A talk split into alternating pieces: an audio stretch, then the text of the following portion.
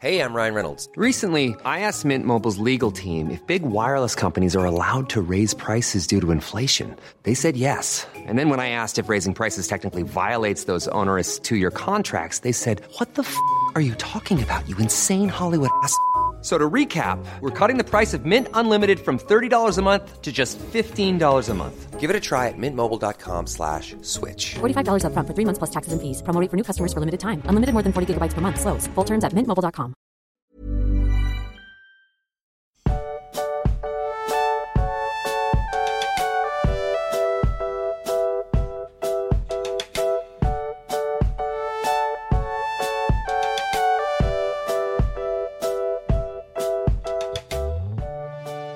Magst, heute stehen wir im Hintergrund, denn wir haben einen Stargast. Ich bin ganz, ganz aufgeregt. Was sagst, was sagst du? Bist du auch aufgeregt oder geht's bei ich dir? bin sehr aufgeregt angesichts der Prominenz, in dessen äh, Licht wir heute uns suhlen dürfen. Aber wir müssen ja auch sagen, wir haben ihn groß gemacht, oder? Also ist ja jetzt eigentlich auch ein Schon, bisschen ja. zurückgeben an uns. Also, ja, kann man so sagen. Also, was, was wäre er ohne uns? nicht viel, sag ich mal. Nicht viel. viel. Aber wer ist er denn? Ja, äh, er, ich weiß gar nicht, wie ich ihn ankündigen soll, weil eigentlich hat er ja gar keinen Namen. Nein, er hat keinen Namen. Und obwohl er keinen Namen hat, ist er überall bekannt. Denn er ist vertraut mit der Geschichte der jungen und der alten Tage. Das Schlimme ist halt irgendwie, du kündigst ihn jetzt so an und ich weiß, wie er dann äh, wenn, mit uns redet, wenn, wenn die Aufnahme aus ist, so, weißt du? Das sind so zwei Welten, die aufeinander prallen. Ich habe ein ganz schlechtes Gefühl bei der Sache. ja, hallo. Ja, hallo, lieber namenloser Historiker. Danke, dass du uns sagen. beehrst. Gerne. Ohne euch wäre ich nur ein namenloser Historiker. Mit euch bin ich das auch. Ja, aber, aber viel bekannter noch. Also viele Leute wissen, dass du der namenlose Historiker bist. Also die echte Prominenz seid ihr und ich fühle mich extrem geschmeichelt, dass ich eingeladen worden bin. Das habe ich ja gerade schon gesagt und möchte ich nochmal betonen. Äh, es ist mir eine große Freude. Ich bin tatsächlich ein bisschen aufgeregt. Das ist schön, das freut Aber mich. Da ich muss muss hinzufügen wegen Prominenz. Ne? Also ich erinnere mich schon an die letzten Tolkien- äh, Tolkien-Tage, wo wir da standen und geredet haben und auf einmal jemand gesagt hat, bist du der namenlose Historiker? Und Ja. dann ein Foto mit dir machen wollte. Aber mir ging's mir ging's genauso, mir ging's genauso wie euch. Ich musste so lachen, als ihr im Podcast erzählt habt, wie unangenehm es euch ist, dass ihr das Gefühl hattet, ihr wärt mit euren Fans überhaupt nicht gut umgegangen. Ja, Weil, also ich weiß das, also das ist ja bei euch nochmal was völlig anderes, so, aber ich war ja auch mit meinem Sohn da, um euch Hallo zu sagen, weil wir uns so selten im echten Leben sehen. Und als dann nämlich jemand zu mir kam und sagte, bist du der namenlose Historiker, habe ich, glaube ich, auch viel zu grummelig reagiert. Aber ich wusste, ja, das war auch so, äh, ja, äh, dass ich nicht irgendwie über so eine, über so einen, so einen Tisch weggesprungen bin und meinen, meinen achtjährigen Sohn da hab stehen lassen, war wirklich alles. Ähm, insofern verstehe ich euch sehr gut und mir ging es im Kleinen genauso wie euch im Großen. es ist aber auch ganz, ganz merkwürdig. Also wir haben ja schon so oft drüber gesprochen. Aber ja, ich, ich kann das sehr, sehr nachvollziehen. Aber witzig, dass du dann irgendwie erkannt wirst, Ja, wenn, wir, wenn wir dann über dich irgendwie immer nur so in dritter Person reden. ja Aber ich, werd glaube, der bestimmt- Form halber müssen wir ähm, den namenlosen Historiker schon nochmal äh, kurz erklären, wer er eigentlich ist Mach das und mal. was seine, was seine Rolle in unserem tollkühnen Leben darstellt. Nicht nur im Tollkühn. Nicht nur im Tollkühn, der namenlose Historiker ist nämlich, ja, also ein, ein alter Pen-and-Paper-Weggefährte, könnte man sagen. Ich glaube, wir haben uns zwar in Guild Wars 2 damals beim äh, gegenseitigen äh, Kloppen kennengelernt, Das so richtig.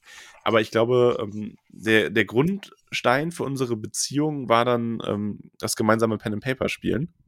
Ähm, Ja, ich habe stimmt. ja, ich hab ja meinen Meister bei dir gemacht, könnte man sagen. Ja, du hast den Abschluss aber schon längst. Das stimmt. Ja, wir machen ja jetzt auch noch eine Riesenkampagne zusammen, muss man sagen. Und, G7. Ähm, ja, also wir haben schon oft ja einfließen lassen, dass du auch ein sehr großer Herr der Ringe-Fan bist und äh, uns beide oft mit deinen Sprachnachrichten verwöhnst nach unseren Folgen. Ja, ich höre ja alle eure Folgen und äh, das klingt gar nicht so, als ob ihr euch da immer verwöhnt fühlen würdet. Nein. Nein, also äh, ja, ich, äh, ich schicke die total gerne, besonders wenn ich mit dem Hund bin. Und ich weiß, dass ich es manchmal auch übertreibe. Ich habe vor kurzem gehört, dass es so eine so eine Boomer-Sache ist, äh, dass Boomer besonders gerne Sprachnachrichten ähm, bei WhatsApp aufsprechen. Und da, da passe ich leider voll rein. Das stimmt. Ich mache das Echt, sehr, ist das so sehr eine gerne. Boomer-Sache? Angeblich ja. Dann hat sich das aber gewandelt, weil ich weiß noch, dass ich Sprachnachrichten früher furchtbar fand, Ja. aber ich fand die furchtbar, wenn das so Sprachnachrichten waren, ähm, so nach dem Motto, wann kommst du? Und dann eine Sprachnachricht zurück mit, ja, ich komme um 16 Uhr. ja, okay. ähm, das fand ich immer furchtbar. Und aber inzwischen, seitdem ich herausgefunden habe, dass man ja auch einfach mal acht Minuten lang auf so eine Sprachnachricht sprechen Ja. kann, Ja, das kannst du. finde ich das total großartig. Ja, wie geht's mir heute? Also zum Mittagessen hatte ich äh, Ich halte da immer so meinen eigenen kleinen Podcast mit euch. Also ihr seid ja beide meine Opfer tatsächlich. Ja, vor allen Dingen, wenn du mit dem Auto unterwegs bist und dir denkst, oh, ich habe gerade nichts zu tun. Ja. Ich nehme jetzt Sprachnachrichten das auf. stimmt. Wenn ich schon immer den Blinker im Hintergrund tickern höre, dann weiß ich schon Bescheid. ja, genau. Ja, aber es ist doch schön, ich denke dann halt an euch und äh, möchte euch ein paar Sachen mitteilen. Ja, natürlich. Ja, und das kann ich mir wirklich sehr boomerig vorstellen. Ja, dass die jungen Leute dann so, boah, warum schickt ihr denn mir jetzt eine 6 Minuten Sprachnachricht? Ja, das Ja. ist, glaube ich, so. Schon ein bisschen. Aber so für die Sprachnachrichten jetzt eigentlich auch ganz okay. Also auch nicht mit jedem und aber ja. Man Was kann die ich- auch alle archivieren. Wo ich es tatsächlich ganz nützlich finde, ist auch, das habe ich auch mit allen hier im Raum vorhandenen schon gemacht, wenn man wirklich irgendwas zu diskutieren hat, aber keine Zeit hat, jetzt länger zu telefonieren oder so, und dann einfach mal so zehn Sprachnachrichten über einen Tag verteilt hin und her gehen, da hat man dann quasi das ganze Gespräch verteilt. Und Ja, ist ein bisschen so. Ist ein bisschen so. Ich habe bei dir aber irgendwann auch angefangen, mir Notizen zu machen, tatsächlich. Weil, ja, ehrlich, manchmal, wenn, also es ist ja nicht schlimm, wir machen es ja beide gerne. Ne? Wir schicken uns ja auch so Nachrichten, ist ja alles cool. Aber manchmal sagst du halt irgendwas, wo ich mir denke, ah, da möchte ich antworten, aber kann ich ja nicht, ist eine Sprachnachricht. Und dann kommt schon der nächste Aspekt. Und dann muss ich anfangen, mehr an meinem Schreibtisch, wenn ich die auf der Arbeit höre, Notizen zu machen, damit ich eine Nachricht zurücksprechen kann, die alles berücksichtigt. oh Gott, oh Gott. ja, Mhm. ähm, auf jeden Fall kam irgendwann mal der Gedanke, dass du ja auch mal in einer Folge dabei sein könntest. Und Unsere erste Idee war ja, dass wir uns quasi von dir fünf Minuten Sprachnachrichten abholen und dass wir die dann einfach so einspielen, wie so eine, wie so eine eigene Kategorie. Aber jetzt haben wir dich in Person und länger als fünf Minuten. Das, das Ja. finde ich auch in Ordnung. Danke, ich nochmal, ich fühle mich sehr, sehr geehrt und ich freue mich auch total, dass ihr mich zu diesem Kapitel eingeladen habt, weil dieses Kapitel ist natürlich ein extremer Banger. Ja, kann ich, kann ich unterschreiben. Ja. Ich, ich So. muss vorweg sagen, ich habe das Kapitel angefangen, ich habe es erst äh, wieder im Hörbuch gehört und habe mir gesagt, ja, okay, viele Namen und so ist ganz okay. Aber jetzt äh, gestern und heute habe ich es dann nochmal gelesen und mir meine Notizen gemacht und ich muss jetzt auch sagen, ja, okay, das ist, das ist, das, das mag ich, das ist geil. Das ist schon, oder? Also ich meine, wir ich war ja aber echt dazu, neugierig, ob es dir wirklich so gut gefällt, weil ich hatte ein bisschen Angst, dass dich eine Sache in dem Kapitel so massiv stört, dass es alles runterzieht für dich. Du meinst den Anfang direkt dann? Ja, also den Anfang und das Ende von Feanor quasi. Ja, ja. Also da hatte ich ein bisschen Sorge, dass das quasi zu. Ähm, ja, aber fangen wir doch am Anfang einfach mal an. Lass, lass uns ein, einfach reinspringen, genau. Wir sind nämlich in äh, Kapitel, äh, was sind wir denn, 13? 15, nee, 13, stimmt. Von der Rückkehr der Noldor. Ja, Und nachdem wir jetzt ein wenig über Sonne und Mond erfahren haben, geht es heute darum, was ist eigentlich jetzt mit den Noldor passiert, die nach Mittelerde zurückkehren. Genau, wir, wir springen ja jetzt wieder auch so ein bisschen in der Zeit zurück. Ne? Also Sonne und Mond sind noch nicht aufgegangen und Fëanor ist jetzt gerade mit seinen Leuten gelandet an der Küste von Mittelerde. Ja, die Mhm. Kalakwen, die kehren zurück nach Mittelerde. Und er lässt so ein, oh, wir sind jetzt hier Schrei los, der durch das ganze Land halt und alle finden es schön und die Klagerufe der anderen Elben, die da stehen vor ihren verbrannten Schiffen, das geht so ein bisschen im Getöse des Windes unter. Hm, traurig, aber wahr. Erste Frage. Darf ich? Ja, ja, nur zu. Na gut. Ja, ich bin noch, Entschuldigung. Ähm, Alles gut. Das ist jetzt auch genau meine Tageszeit und ich trinke auch noch einen Kaffee. Insofern, der wird mich sicher beruhigen. Ähm, also, wie seht ihr das denn? Da bin ich echt mal neugierig mit dem Power Level, weil das Abgefahrene ist ja, also die, die Power Level Frage habe ich mir mehrmals notiert, ehrlich gesagt, für dieses Kapitel. Aber schon an der Stelle, ne? Ich find's ja super, also ich finde es rockt mega. Das ist das, was ich dir damals erzählt habe, weil ich ja immer mich sechsmal wiederholen muss. Du hast ja jetzt auch schon ein paar Mal gesagt, es gibt Szenen im Silmarillion, die sind so richtig Metal. Und da Ja, kommt ja, ja. auch noch was. Und dieses Kapitel ist ja auch, also, keine Ahnung, ich, der Blind Guardian hat dazu bestimmt auch Songs gemacht und so, weiß ich nicht. Ähm, das ist ja schon geil. Die kommen mit den Schiffen übers Meer und dann brennen diese Schiffe und äh, drüben auf der anderen Seite, auf der Helkaraxe, äh, kann man dann noch das Feuer in der Ferne sehen. Aber was der Tolkien nicht macht, ist, der erzählt ja gar nicht, wie viele Schiffe sind's denn oder wie viele Elben kommen da eigentlich übers Meer. Stellt ihr euch Hunderte vor oder Tausende? Ich stelle mir wirklich wirklich so eine epische Überfahrt vor von mindestens aber hunderten Schiffen. Und die müssen ja eigentlich wirklich mit einer Armee kommen und irgendwie auch mit, ja doch irgendwie mit Ausrüstung und Waffen und die müssen ja ganz, ganz furchtbar viel rüberbringen aus Valinor, oder? Oder was habt ihr für ein Bild vor eurem inneren Auge? Tue ich mich ehrlich gesagt auch ein bisschen schwer. Ja. Ähm, weil es ist immer so, teilweise sind es immer nur, ja, jetzt ist ja, du hast Fe Feanor, du hast Fingolfin irgendwie und dann, dann werden so ganze Völker und Familienstämme irgendwie so als eine Person dargestellt. Mhm. Aber es werden Schlachten geschlagen. Nachher wird gesagt, dass ich, ich glaube, äh, ich weiß gerade nicht mehr, wer, wer, wer die größten Schätze mit sich getragen hat. Die haben ja einen Haufen Zeug aus Valinor auch mitgebracht Ja. und ihren ganzen Hausstand und so. Und deswegen, ich tue mich da auch echt irgendwie schwer. Ja, okay.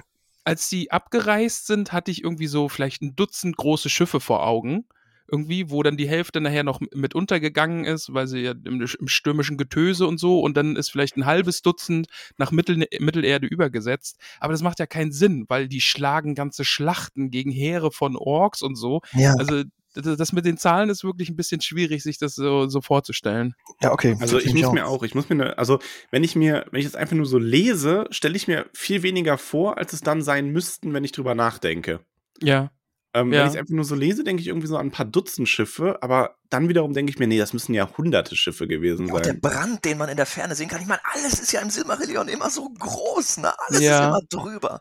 Du siehst dann aus der weiten Entfernung noch diese, diese Schiffe, die da brennen. Das muss ja auch irgendwie, werden ja keine drei Tretboote gewesen sein, weiß nicht. Eben, also die, wenn die da jetzt an der Küste sechs Schiffe verbrennen, dann ist das ja jetzt nicht, weil Melkor wird ja auch, also der wird ja auch drauf aufmerksam und die Orks und das ist ja jetzt quasi dieser ironische Mom- Moment, dass Feanor ein Feuer macht und eigentlich seinen schlimmsten Feind wieder auf sich aufmerksam macht. Jetzt kommt die Werbung. Du magst, meine heutige Werbung zum leckeren Koro, Koro, Koro besteht darin, dass ich heute den, die ganze Zeit nur Pesto, Pesto, Pesto sage. weil Hast ich, du dir das Pesto bestellt? Max, ich, ich liebe Koro Pesto in allen Formen und Farben, die es da gibt. Geil, Ach, oder? ja. Welches hast du dir bestellt? Ich habe das Jalapeno Pesto Oh, das ausprobiert. ist so gut, oder? Das ist so lecker. Das ist mega scharf. Man muss es dosiert einsetzen. Ja. Aber ich finde es super, super lecker. Ich, ich mag es sehr. Wir haben ja auch eine Nudelmaschine. Dann ist es quasi selbstgemachte Pasta mit Jalapeno Mm, Pesto von dieselbe wie wir, ne? Ja, die, ja, das genau. Ist gut. Ah, ich, ich, ja, ich könnte mich reinlegen. Weißt du, was geil ist bei dem Pesto? Wenn Sag's du auch, mir. also es geht mit Spaghetti nicht ganz so gut, aber mit Penne geht das ganz gut. Wenn du noch Penne übrig hast, einfach Penne in die Pfanne, Butter ähm, und dann, je nachdem, was du noch hast, vielleicht noch so, so irgendwelche Hartwurst oder Salami oder irgendwie veganen Speck oder sonst was und dann dann noch das Jalapeno-Pesto, zwei drei Löffel dazu. Das, Mm, das ist richtig geil. Okay, ja, muss ich ausprobieren. Ja, es gibt auch kein ähm, Pistazienpesto mehr gerade, ne? Bei Koro. jetzt Ist gerade ausverkauft. Zufall? Richtig. Ja, Zufall. nee, aber ich glaube, das kommt auch wirklich, wirklich gut an. Also ich habe auch immer schon ein Auge auf den Shop, wann es mal wieder verfügbar ist. Äh, man kann sich da auch E-Mail-Benachrichtigungen schicken lassen, Ja. wenn ein, etwas ausverkauft ist und man eine Benachrichtigung haben will, wenn das wieder da ist, verfügbar ist. Aber ja, Das äh, ist ich bin richtig gut. Also groß Pestos, die- begeistert von ja. Pesto. Ja, die Pestos sind einfach der Hammer. Aber, um mal auch wieder was Süßes ähm, ins Spiel zu bringen, Mich? wir, wir haben, ähm, also hier, Jan wird so ein bisschen unser Koro-Tester nochmal, ne? Weil wir saßen dann letztens auf der Couch und wir haben uns wieder diese, ähm, diese Kekse, Haferkekse mit Erdnussbutterfüllung bestellt, ne? Okay, ja. Und ich bleib dabei, was ich bei Koro bei diesen ganzen Sachen mit Erdnussbutterfüllung halt immer so geil finde. Ich liebe ja Erdnussbutter und das ist einfach so richtig, das ist so richtig wahre Erdnussbutter. Das ist nicht so eine Erdnusspaste, wie die dann oft in irgendwelchen Industrie-Scheißprodukten drin ist, sondern das ist richtig geile Erdnussbutter. Ja. Und die standen halt auf dem Tisch und Jan kommt rein und so, ja, nimm dir einen Keks, ne? Und nimmt sich den so, isst den, schaut sich die Packung an, schaut uns an, schaut die Packung an, nimmt die Packung, geht. Entführt. So in etwa, ja. mitgenommen. Hm. Das sagt alles dazu. Die sind echt, die sind mega, mega, mega lecker. Also Erdnussbutter-Fans, aufgepasst. Also, liebe Hobbitze, einmal Pesto mit Erdnussbutter bei corodrogerie.de bestellen. Und damit ihr 5% auf euren Einkauf bekommt, benutzt ihr am besten den Rabattcode Tollkühn, alles groß, UE, ihr kennt's ja eh. Ähm, genau, benutzt diesen tollkühnen Code, kriegt 5%, spart, unterstützt uns dabei auch noch, damit wir weiterhin diese wunderbare Ko Kooperation äh, aufrechterhalten können. Ja, Max, was bleibt uns da noch zu sagen? Lecker, lecker Pesto. Ich habe gedacht, wir sagen Kuss auf die Koronuss, aber lecker, lecker Pesto auf jeden Fall. ja. Kuss auf die Koronuss. Kuss auf die Koronuss. Werbung Ende. Feanor zieht los mit seinen Leuten von der Küste und schlägt ein Lager an einem großen See auf. Ich muss gleich gestehen, ich habe mir die ganzen Namen von diesen ganzen Orten, von diesen ganzen Bergen, habe ich mir nicht aufgeschrieben. Ja, du brauchst jetzt die Karte. Jetzt ist endlich der Zeitpunkt für die Karte gekommen. Oh, es ist so viel Namen. Ich habe auch ab und an wirklich mal in den Stammbaum geguckt, wenn Namen gefallen sind. Ich habe auch mal auf die Karte geguckt, aber es Braucht ist mir dann. hier auch. Oh, also, es ist jeder muss hier auf, also jeder muss hier auf, den, auf die Stammbäume schauen. Ich kann das auch nicht auseinanderhalten. Ich glaube, Es da gibt es so ganz wenig viel. Leute, die das wirklich auswendig wissen. Ja, aber gut. Dann kommen wir nämlich zu der ersten beziehungsweise zur zweiten Schlacht von Beleri Beleriand. Denn äh, Melkor ist auf Feanor aufmerksam geworden und äh, bevor dieser sein Lager befestigt hat, wird er schon von Melkors Truppen angegriffen. Die Schlacht unter den Sternen wird diese genannt. Ja, Ja, aber bevor wir dazu kommen, möchte ich noch kurz erwähnen, die Noldor landen ja ungefähr dort, ähm, wo Melkor auch in Ungolians Netzen geschrien hat. Und das ist ja eine ganz schöne Parallele, weil die ja auch äh, so laut äh, rufen und schreien und Radau machen, dass das auch gehört wird. Vielleicht liegt es einfach an der Stelle. das Das stimmt. ist einfach, das ist einfach so, ein, so ein akustisches Phänomen, ne? Wenn du da stehst, Also eine Stecknadel fallen lassen. Genau. ganz Mittelerde hört's. Kann sein. Oh Mann. Ja, Ja, wir haben die Schlacht unter den Sternen, wie du ganz richtig gesagt hast. So ist es nämlich. Und, Und- hier merkst du ganz ja. deutlich diesen Unterschied zwischen den ähm, Lichtelben und den anderen Elben, oder? Also Schon, das ja. sieht man hier nochmal Thema Power Level, ist vielleicht wieder eine Stelle, die der Historiker sich aufgeschrieben hat, deswegen. Ähm, die machen die Orks ja richtig glatt und das sind ja die Orks, die eigentlich ähm, ähm, Kirans Leute belagert hatten. Also die waren schon eine Armee und die Noldor räumen mit denen einfach richtig auf. Ja, ich meine, du hast ja mehrmals in dem Kapitel, siehst du ja, ähm, und das ist auch wieder genau Power Level, du weißt auch gar nicht so richtig, was mit Morgoth jetzt eigentlich ist, ne? Also der ist natürlich immer noch unfassbar mächtig und der ist einer der Valar, alles richtig, aber ähm, man merkt ja, er hat sich verschätzt. Also er hatte ja Jahrhunderte irgendwie da äh, immer noch seine Leute unter der Erde eingegraben und ist dahin jetzt zurückgeflohen und hat da Armeen und ähm, kann aber trotzdem nicht einfach wie so ein Gott mit den Fingern schnippen und jetzt die, die Noldor besiegen ähm, oder irgendwelche mächtigen Bestien erschaffen, die die Noldor besiegen, sondern irgendwie, das wird ja wieder sehr im Unklaren gelassen. Also er kann ja seine, seine, seine Gestalt jetzt nicht mehr äh, so einfach ändern, wie er das früher konnte. Und er hat seine Macht gebunden und ähm, der wird halt auch, der macht sich auch Sorgen, wenn er dann, äh, wenn er dann sieht, wie seine Armeen platt gemacht werden. Also der Ja. kann auch nicht mal schnell raus und jetzt äh, da alleine irgendwie die, die Elben zurück ins Meer werfen oder dergleichen. Vor allem, weil so viele Elben können es ja hier an der Stelle auch noch nicht. Also wir hatten das Thema ja gerade, aber selbst wenn man von einer hohen Anzahl ausgeht, muss man ja sagen, der Großteil der Noldor ist ja, Ja. immer noch bei Fingolfin. Genau, Mhm. ja. ja. Also das heißt, das ist ja wirklich nur diese Feanor-Fraktion hier und die muss aber einfach, ja, dieses, wie es hier halt auch geschrieben geht, wie das äh, steht, wie das Licht von Amar noch in ihren Augen glüht, die müssen einfach so viel mächtiger sein als der Durchschnittsorg. Ähm, ich glaube, das kannst du, das ich stell mir das schon fast so ein bisschen, ähm, ja, schon fast so ein bisschen wie in so einem Avengers-Film vor, ne? Wie Thor dann da einfach durch 20.000 Leute durchmarschiert. Also, allein das ist eine Szene, die ich gerne mal, ähm, ja, verfilmt oder zumindest in einer längeren Geschichte gelesen hätte. Eben, also dieser ganze Text jetzt um Feanor und diese, diese Schlacht unter den Sternen, also das hätte ja ein eigenes Kapitel eigentlich auch verdient, ne? Also, Total. Ja, Total. Das ist an diesem Kapitel hier so geil. Das ist, das ist das, womit ich dich auch schon mal zugetextet hatte. ja, Das ist, es gibt ja, es gibt ja, also keine Ahnung, der Herr der Ringe beschreibt eine spannende, eine spannende Story. So, äh, in der viel passiert. Und es ist ein dickes Buch. Aber hier hast du zum Teil auf einer Seite oder in einem Absatz passieren Sachen, die Tolkien in genau so ein langes Buch hätte reinstecken können. ja. Also der Auszug aus Amman, die Reise über das Eismeer bis hierhin, ähm, also daraus hätte man halt zum Beispiel eine Serie machen können oder so äh, oder oder halt eine lange epische Geschichte und er handelt es zum Teil dann in drei Sätzen ab. Was später dann kommt, äh, die Rettung von Medros, ist finde ich eine unfassbar epische Geschichte. ja. Das ist ja, naja, da kommen wir ja noch zu, aber äh, das Vor finde ich so Dingen- faszinierend. Vor allen Dingen hat es ja einfach auch einen Spannungsbogen, ne? Also Ja. wir haben jetzt Feanor, der kommt an, okay. Äh, Morgoth wird auf ihn aufmerksam, erste Geplänkel und dann ist es ja dieses, dis- diese, das Geile an dieser Story, dass Feanor so mehr oder weniger sich selbst in sein Verderben drängt, Mhm. nach diesem, durch diesen unendlichen Durst nach Rache gegen Morgoth Ja. und dann diese Orks immer weiter verfolgt und sie einfach immer wieder niederrennt und immer weiter nach Norden in der Hoffnung, dass sie ihn äh, zu ihrem oder ihn zu ihrem Anführer führen. Und dann, ich muss auch kurz zitieren, weil ich es mir rausgeschrieben habe. Und er lachte laut, als er sein Schwert übte, und froh war er, den Zorn der Valar und die Gefahren des Weges nicht gescheut zu haben, wenn er die Stunde seiner Rache erleben könnte. Ja. Das, das ist halt so geil einfach.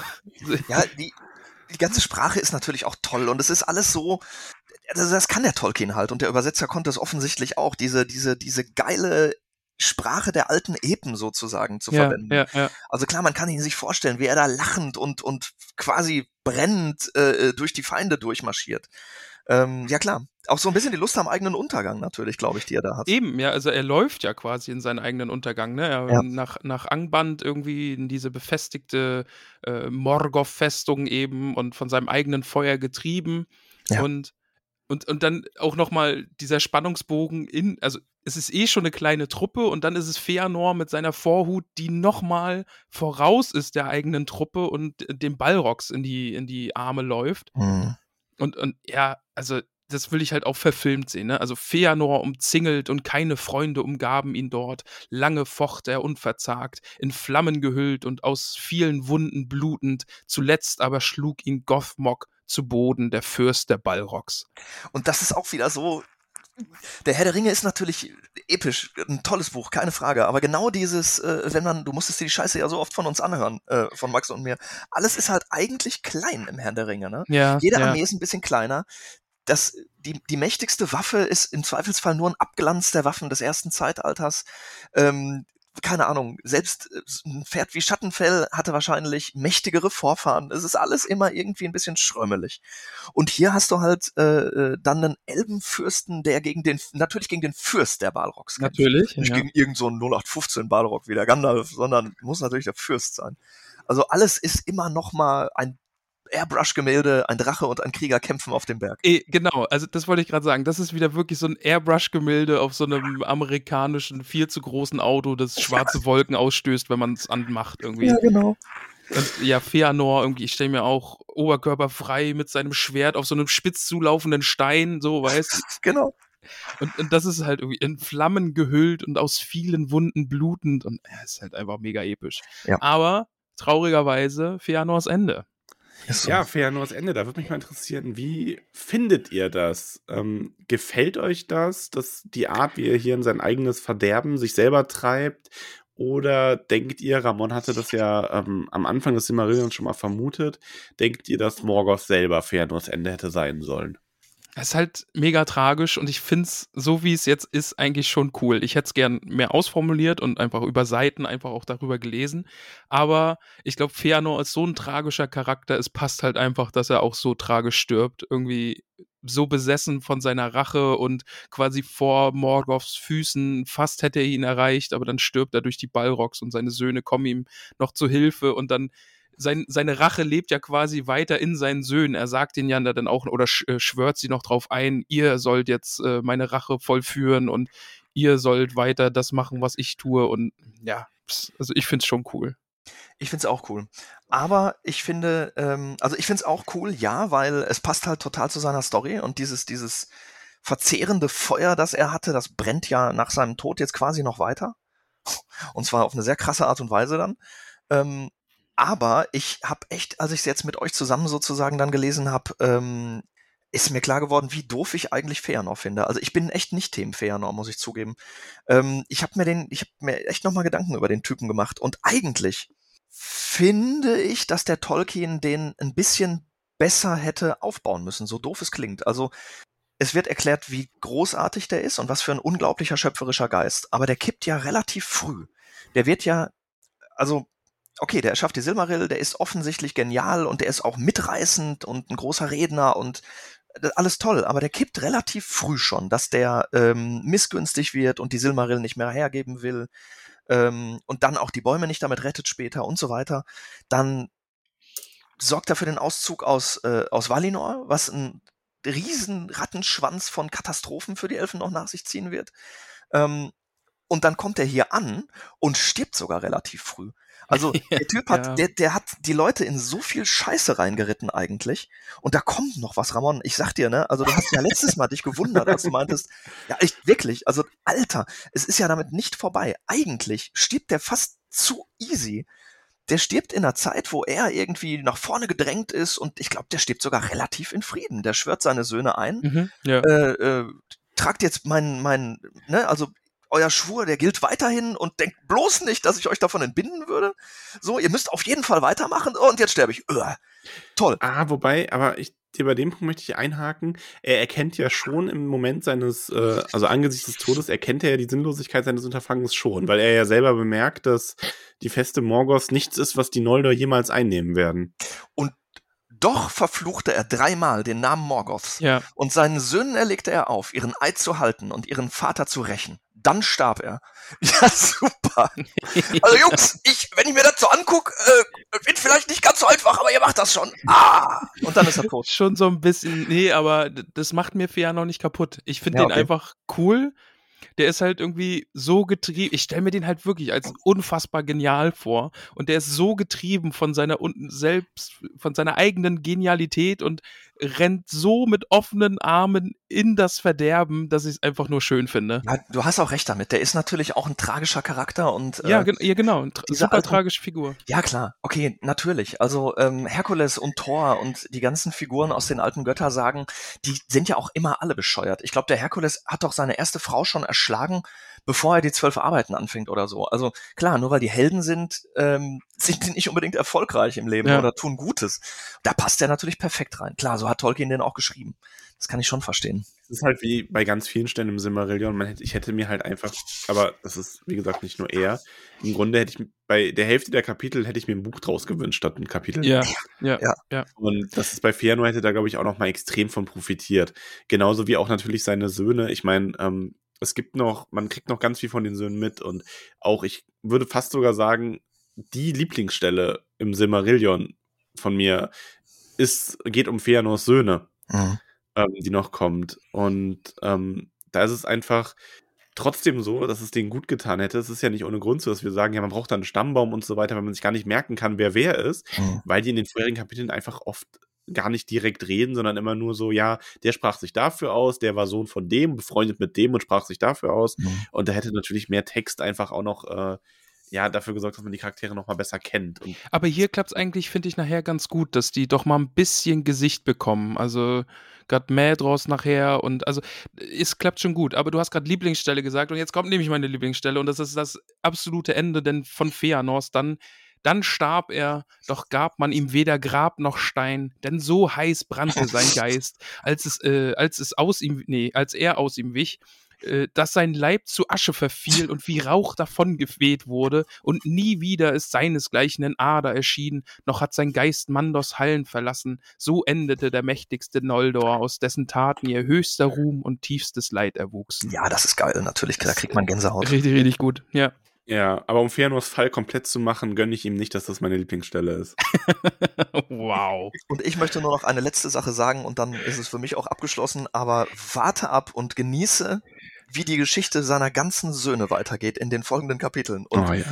wirklich, der hat die richtig reingeritten. Der hat seine Familie richtig reingeritten. Aber, Aber, okay. aber deswegen funktioniert äh, er ja einfach auch, finde ich. Ne? Also er war ja gar nicht dazu bestimmt, irgendwie alles zu einem Ende zu bringen, zu einem guten Happy End irgendwie, sondern Ja. er ist irgendwie dafür da, so dieser, dieser Sündenfall zu sein. So dieses, das, was sich jetzt durch alle Generationen zieht und irgendwie hat der uns in die Scheiße geritten und jetzt müssen wir da alles, alle ausbaden und Jo, ja. Sündenfall ist richtig, du hast recht, das ist echt eine gute Formulierung. Ja. Ja.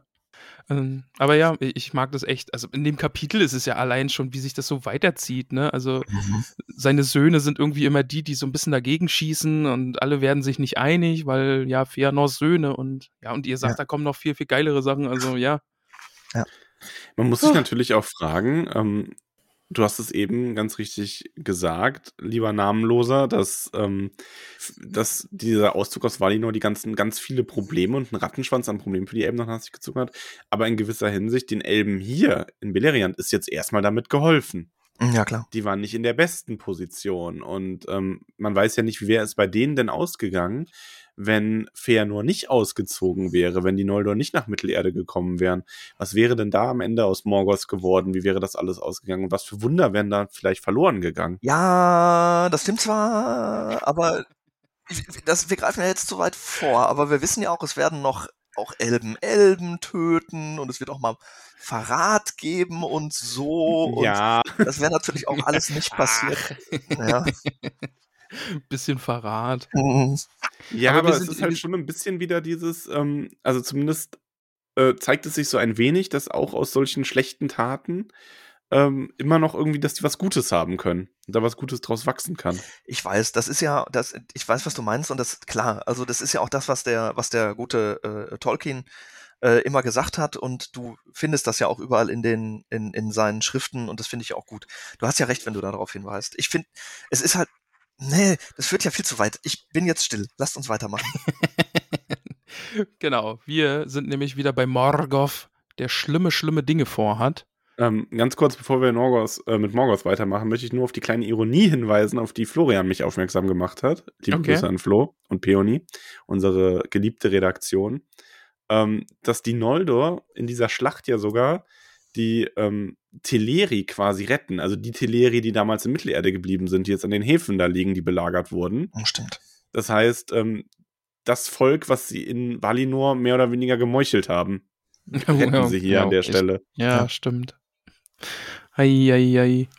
So, jetzt kommen wir zu Morgoth. Genau, dann Fëanors Truppen, die äh, treffen jetzt auf die Grauelben, die hier in Mittelerde sind. Äh, aber Morgoth schickt eine Nachricht aus.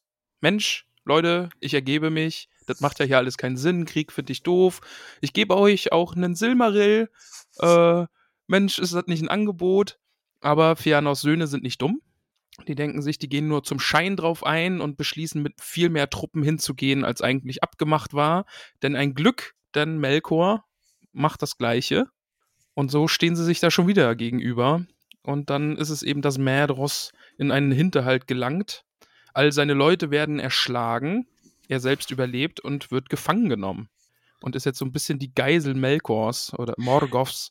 Aber die, die Szene auch schon wieder, ich meine, wir werden das, glaube ich, noch oft sagen, aber allein dieser, Ja, dieser es ist ein Buch Überfall wert. Das ist auf, eigentlich ein Buch wert, auf oder was? Ja, Maidros dann, das ist so, ah, ich, hätt- ich würde das so gerne sehen. Ja, also äh, ich, Oder le- lesen halt als Geschichte ausformuliert. ich bin ja bei eurem Rings of Power äh, nicht dabei gewesen, aber ich habe es ja mitgefiebert. Und äh, ich fand Rings of Power, Power ja auch nicht so gut. Unter anderem deswegen, weil ich weiß, die hatten nicht die Rechte an diesen, an diesen äh, Kapiteln hier, aber vielleicht hätten sie die ja kriegen können. Ich finde halt, man hätte zum Beispiel, da hätte man doch eine Serie draus machen können. Du fängst in Valinor an, hast äh, äh, zwei, drei, vier Folgen mit Intrigen, das Ganze steigert sich hoch, dann äh, betrügt der äh, Melkor die alle, Feanor peitscht die auf, Ende des, äh, der ersten Staffel die Überfahrt übers Meer. Äh, das hier wäre dann irgendwie, keine Ahnung, der Höhepunkt von, von Staffel 2 oder was? Wenn die dann da landen und wenn du da eine, eine, eine Schlacht hast gegen die Balrogs und Medros wird gefangen und du kannst so viel daraus machen. Also mindestens ein Kapitel in einem Buch wäre das doch wert. Das ist der Hammer, finde ich schon wieder. Boah, aber kann man, kann man dem gerecht werden, was so Bilder angeht? Kann Ja, jemand das verfilmen? das Allein jetzt, wenn ich mir vorstelle, Feanor umzingelt von Balrogs. Nee, du hast natürlich recht. Also, Also, ich fürchte, dass das heutzutage eine viel zu krasse CGI-Schlacht werden würde, die Ja, einfach unnatürlich aussieht, leider. Ja, oder animiert vielleicht, wirklich. ja. Fast noch Ja. eher, ja. Ja. Ja, aber ähm, Maidros wird dann halt gefangen genommen. Du sprichst den Maidros aus, ist das richtig? Florian hat das gesagt, ja. Dann Also muss ich das ja auch machen. Also Also das heißt der AE würde im Sinn darin nicht wie Ä, sondern wie das AI in Mai ausgesprochen werden. Okay, also es ist Maidros. Entschuldigung, Maidros. Florian. Mhm. Maidros. Maidros. Ja, und das ist jetzt schon wieder, jetzt fährt hier der nächste dicke Pickup-Truck, fährt jetzt hier nach vorne und ist auch wieder richtig geairbrushed und darauf ist dann Maidros, der von Melkor an einen Felsvorsprung gekettet wird mit einer Handfessel und jetzt hängt er da. Wobei ich mir halt- nicht ganz sicher bin, ob es wirklich Mai oder May, also wie Maidros quasi ist. Ja, ich hätte den Ma- May- Maidros ausgesprochen. Also nicht Mä, sondern Maidros. Maidros. Maidros. Ich glaube, Maidros ist richtig. Einigen wir uns jetzt auf Maidros. Ja. Maidros. Na gut, dann ist es jetzt Maidros. Ja, aber du hast recht, das ist das nächste Airbrush-Gemälde. Ich meine, das erinnert natürlich auch an, was weiß ich, äh, äh, äh, jetzt wollte ich Poseidon sagen. Herrgott, nochmal, wie heißt denn der griechische äh, Ähm, der da festgekettet Ja. war. Ja. Ähm, Prometheus? Ja. Genau, Prometheus und mit der, der, der, So. dem Adler und so, ne? Ja. Und das hat natürlich auch schon wieder so was super Übernatürliches. Also alle im Herrn der Ringe sind natürlich, da sind auch tolle Typen dabei. Aber ich glaube, nicht mal Aragorn hätte das halt überlebt. Also wenn es um Power-Level geht, ne, da wird ja auch nachher nochmal gesagt, wie viel Lebensenergie sozusagen äh, äh, die- diejenigen haben, die aus Aman rübergekommen sind ähm, und wie viel Größe und wie viel Lebenskraft und so weiter. Der wird da, du weißt ja auch nicht, wie lange der da dann jetzt hängt. Der hängt da ja nicht einen Tag lang. Das ist ja äh, so.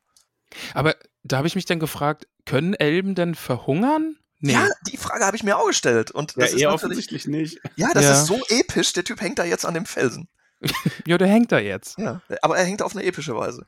Und es geht ja direkt episch auch weiter. Wir machen jetzt einen Sprung, denn wir sind bei Fingolfin, der halt einfach auch mal episch ankommt. Und äh, ich zitiere wieder, hoffentlich nicht so stotternd, da ging flammend im Westen die Sonne auf. Nein, nein, das ist meine Lieblingsstelle, die du gerade vorliest. okay, dann, dann überlasse ich sie dir. Danke, das ist nämlich exakt meine Lieblingsstelle. Jetzt muss ich aber gucken, jetzt habe ich sie nicht mehr gefunden. Ah, hier.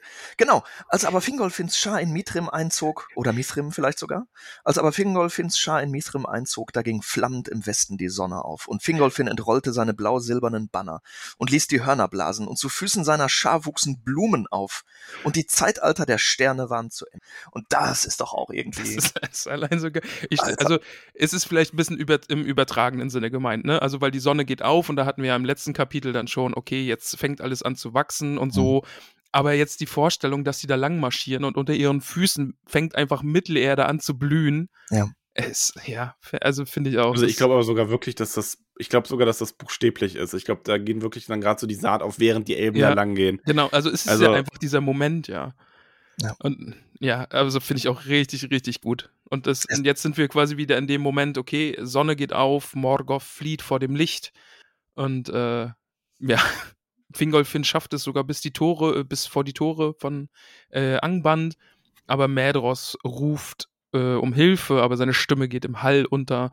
Auch, auch sehr, sehr tragisch. Maedros, Maedros, Entschuldigung. Ja, ich arbeite auch noch dran. Ich habe mich gerade schon nicht getraut, ihn nochmal auszusprechen. Maedros. Okay. Ja, Ja. und so kommen aber auch wieder die Noldor dann zusammen, ne?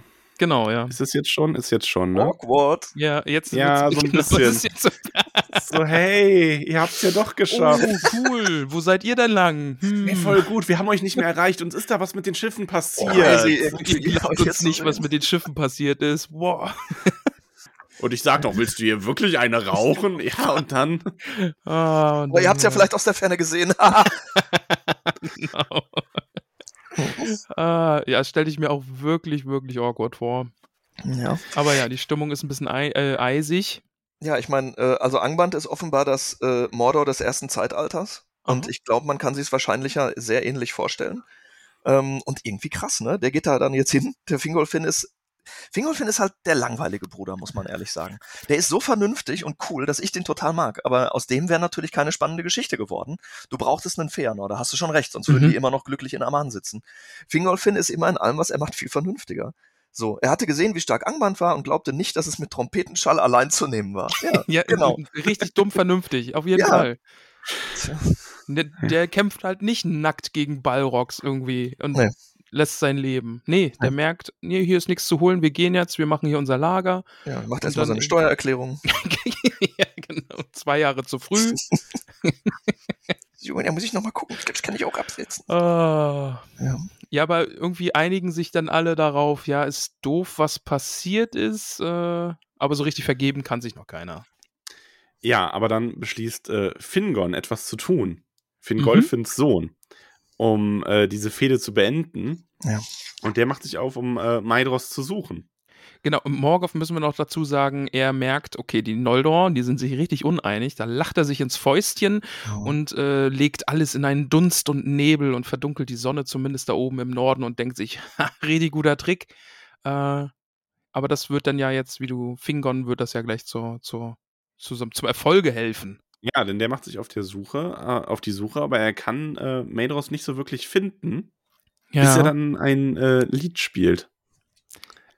da, jetzt hier, ihr hört es wieder rattern und dampfen und da Das ist ist die das große schwarze Wolke, da kommt der nächste Pickup-Truck, Ja. da ist wieder äh, drauf gesprayt worden, das ist halt das nächste irgendwie. Ein Elb, der in der Dunkelheit steht und seine, seine Harfe spielt und äh, Maedros, der singt zurück und, ach, ja. Das ist meine Lieblingsstelle. Aber wie, wie geil ist auch der Tolkien, ne? Er erwähnt jetzt, dass die beiden Freunde waren in Aman. Das wusste man vorher gar nicht so richtig. Ja, stimmt, Und ja. jetzt ist es aber plötzlich diese Epic-Freundschaft, wo offenbar der eine dem anderen halt wirklich auch, das wird ja auch, das ist ja wieder genau das Gleiche. Das könnte ja auch schon wieder, naja, wenn kein Buch sein, dann Ein paar mindestens, Kapitel. ja, oder so lang wie die Wanderung von, von Sam und Frodo nach Mordor rein. Mhm. Der muss doch, was, also man weiß es ja nicht, weil Tolkien unglaublich lakonisch das eigentlich berichtet. Das ist ja völlig irre, da kannst du nur die Hände vor den Kopf schlagen. Aber der ist doch vielleicht auch ein paar Tage durch diese Aschewüste und Dunkelheit oder Felsen geklettert, durch monsterverseuchte Einöde, hatte nicht viel zu essen, hat nachts gefroren, hatte vielleicht Zweifel an dem, was er da tut, oder hat getrauert oder keine Ahnung, natürlich könnte man das viel intensiver erzählen, als in Ja. diesen paar Sätzen. Wie abgefahren Ja. ist das denn? Es ist wirklich so verrückt. Also, das merke ich in dem Kapitel, merke ich es jetzt auch wirklich, dass so, in, wie ihr oder wie du das schon gesagt hattest oder Florian das ja auch im, im Discord immer sagt, dieses, dass in Sätzen oder in Absätzen einfach so riesige epische Geschichten sch- drinstecken und Tolkien so, ja, das ist passiert. Genau. So, that happened. Ja, It's a thing that happened. aber Max, deine Lieblingsstelle. Erzähl uns Ja, mehr über deine Ja, Lieblingsstelle. nee, das Lied von Fingon und Ma Ma Maedros Antwort darauf. Ja, ähm, weil ich es einfach sehr schön finde und es auch eine. Ich finde das Bild schön. Ich mag die Parallele zum Herrn der Ringe, ähm, als Sam singt und Frodo antwortet. stimmt, ja, ja. Aha. Ähm, und ich mag das einfach sehr. Tipp von Peony aus äh, der Silmarillion-Gruppe übrigens: nicht bei Pinterest nach Finger und Madros suchen, wenn man nicht erotische Elbenbilder sehen will. Oh, okay. Natürlich. Mm, Aber sie hat, schon sie hat schon angekündigt, sie wird auch äh, brauchbare Fanart zu der Rettung in den Discord posten, wenn die Folge kommt. An dieser Stelle unauffällige Discord-Werbung. Kommt mal auf unseren Discord, ist sehr schön da. Ja. Eine Frage Aber-. Aber ich mag die Stelle einfach total gerne. Und Ja. dass es in diesem Kapitel auch so eine schöne freundschaftliche Handlung einfach gibt. Und natürlich auch jetzt alles, was daraus folgt. Also inklusive der Art, wie er ihn dann jetzt retten muss. Ach, episch. Nachdem er ihn findet und zuerst äh, denkt, er gelangt nicht zu ihm und äh, Maedros ihn dann schon bittet, ihn zu töten. Und er drauf und dran ist, das zu tun. Aber was passiert dann? Ja, da habe ich sowieso eine Frage an dich, Max. Ja. Warum haben die nicht äh, direkt am Anfang die Adler genommen? Oh, good one. Good one. I love it. I love it. Sehr, sehr, sehr, sehr, sehr, sehr gut. Nein! ich weigere mich! Ich kündige! Ah, sehr schön. Ah, ja, das mag ich. Aber ja, es wird wieder Das hat episch. Dann übrigens ganz kurz, das hat, Ja. ähm, das hat letztens, Nicole hört ja jetzt, wo wir nicht mehr zusammen arbeiten, den Podcast, ne? ja.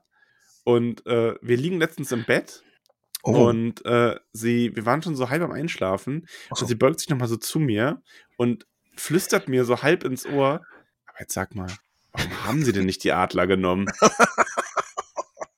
Und ich nur so, nein! ah, da war die Nacht dahin. Ja, Und hast es ihr stundenlang erklärt. ja, mit PowerPoint-Präsentation. Die du immer da dabei was hast. vorbereitet. Das liegt daran. Moment, wo kommt der Daran. Beamer her? Aber ja, Fingon äh, bittet Manwe um Hilfe. Ne? Also jetzt haben wir doch noch mal eine Verbindung nach Valinor. Er soll doch bitte sein Pfeil lenken, so wie Manwe es auch mit den Vögeln tut und einfach Fingon treffen lassen, damit Ma- Maedros ein, ein kurzes Ende hat. Aber Manwes Antwort ist eben nicht, dass er den Pfeil lenkt, sondern er schickt die Adler, die, da, die er da hoch oben im Norden positioniert hat, die ihm, ihm Botschaft bringen und alles ein bisschen im Auge behalten. Und es ist dann Thorondor, der König der Adler, der kommt und Fingon hoch auf den Felsen trägt. Ah, Ja. ja. Und äh, Sorondor hatte übrigens eine Spannweite, das wurden wir gefragt im Discord, im Fragensticker, und ich beantworte das jetzt schon, von äh, ungefähr 55 Metern. Nein, nein. Das erste Zeitalter ist echt geil. Ja, okay. Also ungefähr vergleichbar mit so einem Jumbo-Jet. Also, Aber Gwei hier sieht daneben aus wie ein Küken. ja, ja. Mhm. schon geil. ne? Boah, es ist, Man müsste äh, T-Shirts ja. machen. Das erste Zeitalter, immer einmal mehr als du. ja, genau. Ja. Oh, Aber das ja. man wirklich als T-Shirt machen. Stimmt, ja. Erste, erste Zeitalter, immer einmal mehr. Aber das verstehen wirklich nur Nerds. Ja, ist doch egal. ja cool. Okay.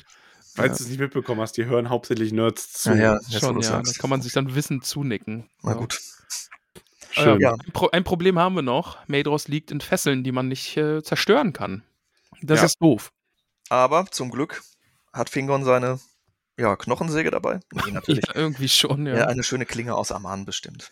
Ja, Maedros möchte auch wieder umgebracht werden. Also der scheint da nicht mehr so auf die Idee zu kommen, aber äh, Fingon ist dann so, nein, Moment, zack. So, jetzt Hand geht's ab. doch. Das wird Ja. nur kurz wehtun. Am Handgelenk schneidet er ihm die Hand los und dann werden beide von dem Adler davongetragen. Ja, schön. Ja, und es wird dann auch schon beschrieben, dass äh, Maedros noch bei geheilt wird und ähm, dass er auch aufgrund dieser Kraft, dieser Kraft der alten Welt, und ich glaube, das ist auch sowas, was ihn eben diesen Hunger aushalten lässt und so. Ich glaube, das ist einfach noch, das Ja. ist so, die Elben sind ja ohnehin anders als Menschen, aber diese, diese Valinor-Elben, das, die Lichtelben, das hebt die eben nochmal auf eine ganz andere Stufe. Und das kriegen wir im Herrn der Ringe einfach fast überhaupt nicht mehr mit. Ähm, Ja. Wenn überhaupt so ein Blick durch Galadriel, aber auch da ja länge, längst nicht mehr auf dem Level, was wir jetzt hier im ersten Zeitalter haben. Naja, also dieses Licht der alten Welt ist ja auch wieder so eine typische Tolkien-Sache. Ihr habt das ja immer total richtig gesagt, ähm, dass diese Power-Level, die sind eben super situationsabhängig. Tolkien ist irgendwie in dem Sinne ein romantischer Erzähler. Also es geht oft mehr um die Seele oder um die Absicht, die gerade dahinter steckt oder um die so, der eine kann mal stärker und mal schwächer sein und kann einem Zauber mal unterliegen, weil er gerade moralisch angeschlagen ist oder auch nicht. Es geht eben immer um diese Erzählspannung und ähm, dieses Licht der alten Welt, naja, das ist es ja, was mich bei Rings of Power auch sehr unzufrieden zurückgelassen hat, diese ganze Geschichte da mit dem Licht. Das ist so eine, so eine amerikanische Vorstellung von so einem Lichtakku. Und das ist halt einfach echt scheiße, ähm, fand ich. Also diesen Teil. Ich will jetzt nicht hier mit der Serie anfangen und so. Ich weiß, ihr habt da auch beide miteinander diskutiert.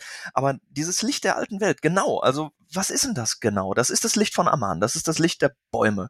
Und wer das noch gesehen hat, der hat halt irgendwie eine andere Kraft oder eine andere Energie in sich oder so. Aber das wird eben kein Akku sein, genau. Also ich glaube, das ist ein bisschen, wie Ramon meinte, auch, ich glaube, das kann man fast mit diesem Sündenfall vergleichen. Es wurde ja auch vorhin gesagt, das Licht von Aman war noch ungetrübt in ihren Augen. Ja. Ähm, und das kann natürlich heißen, die sind da vor kurzem erst weg.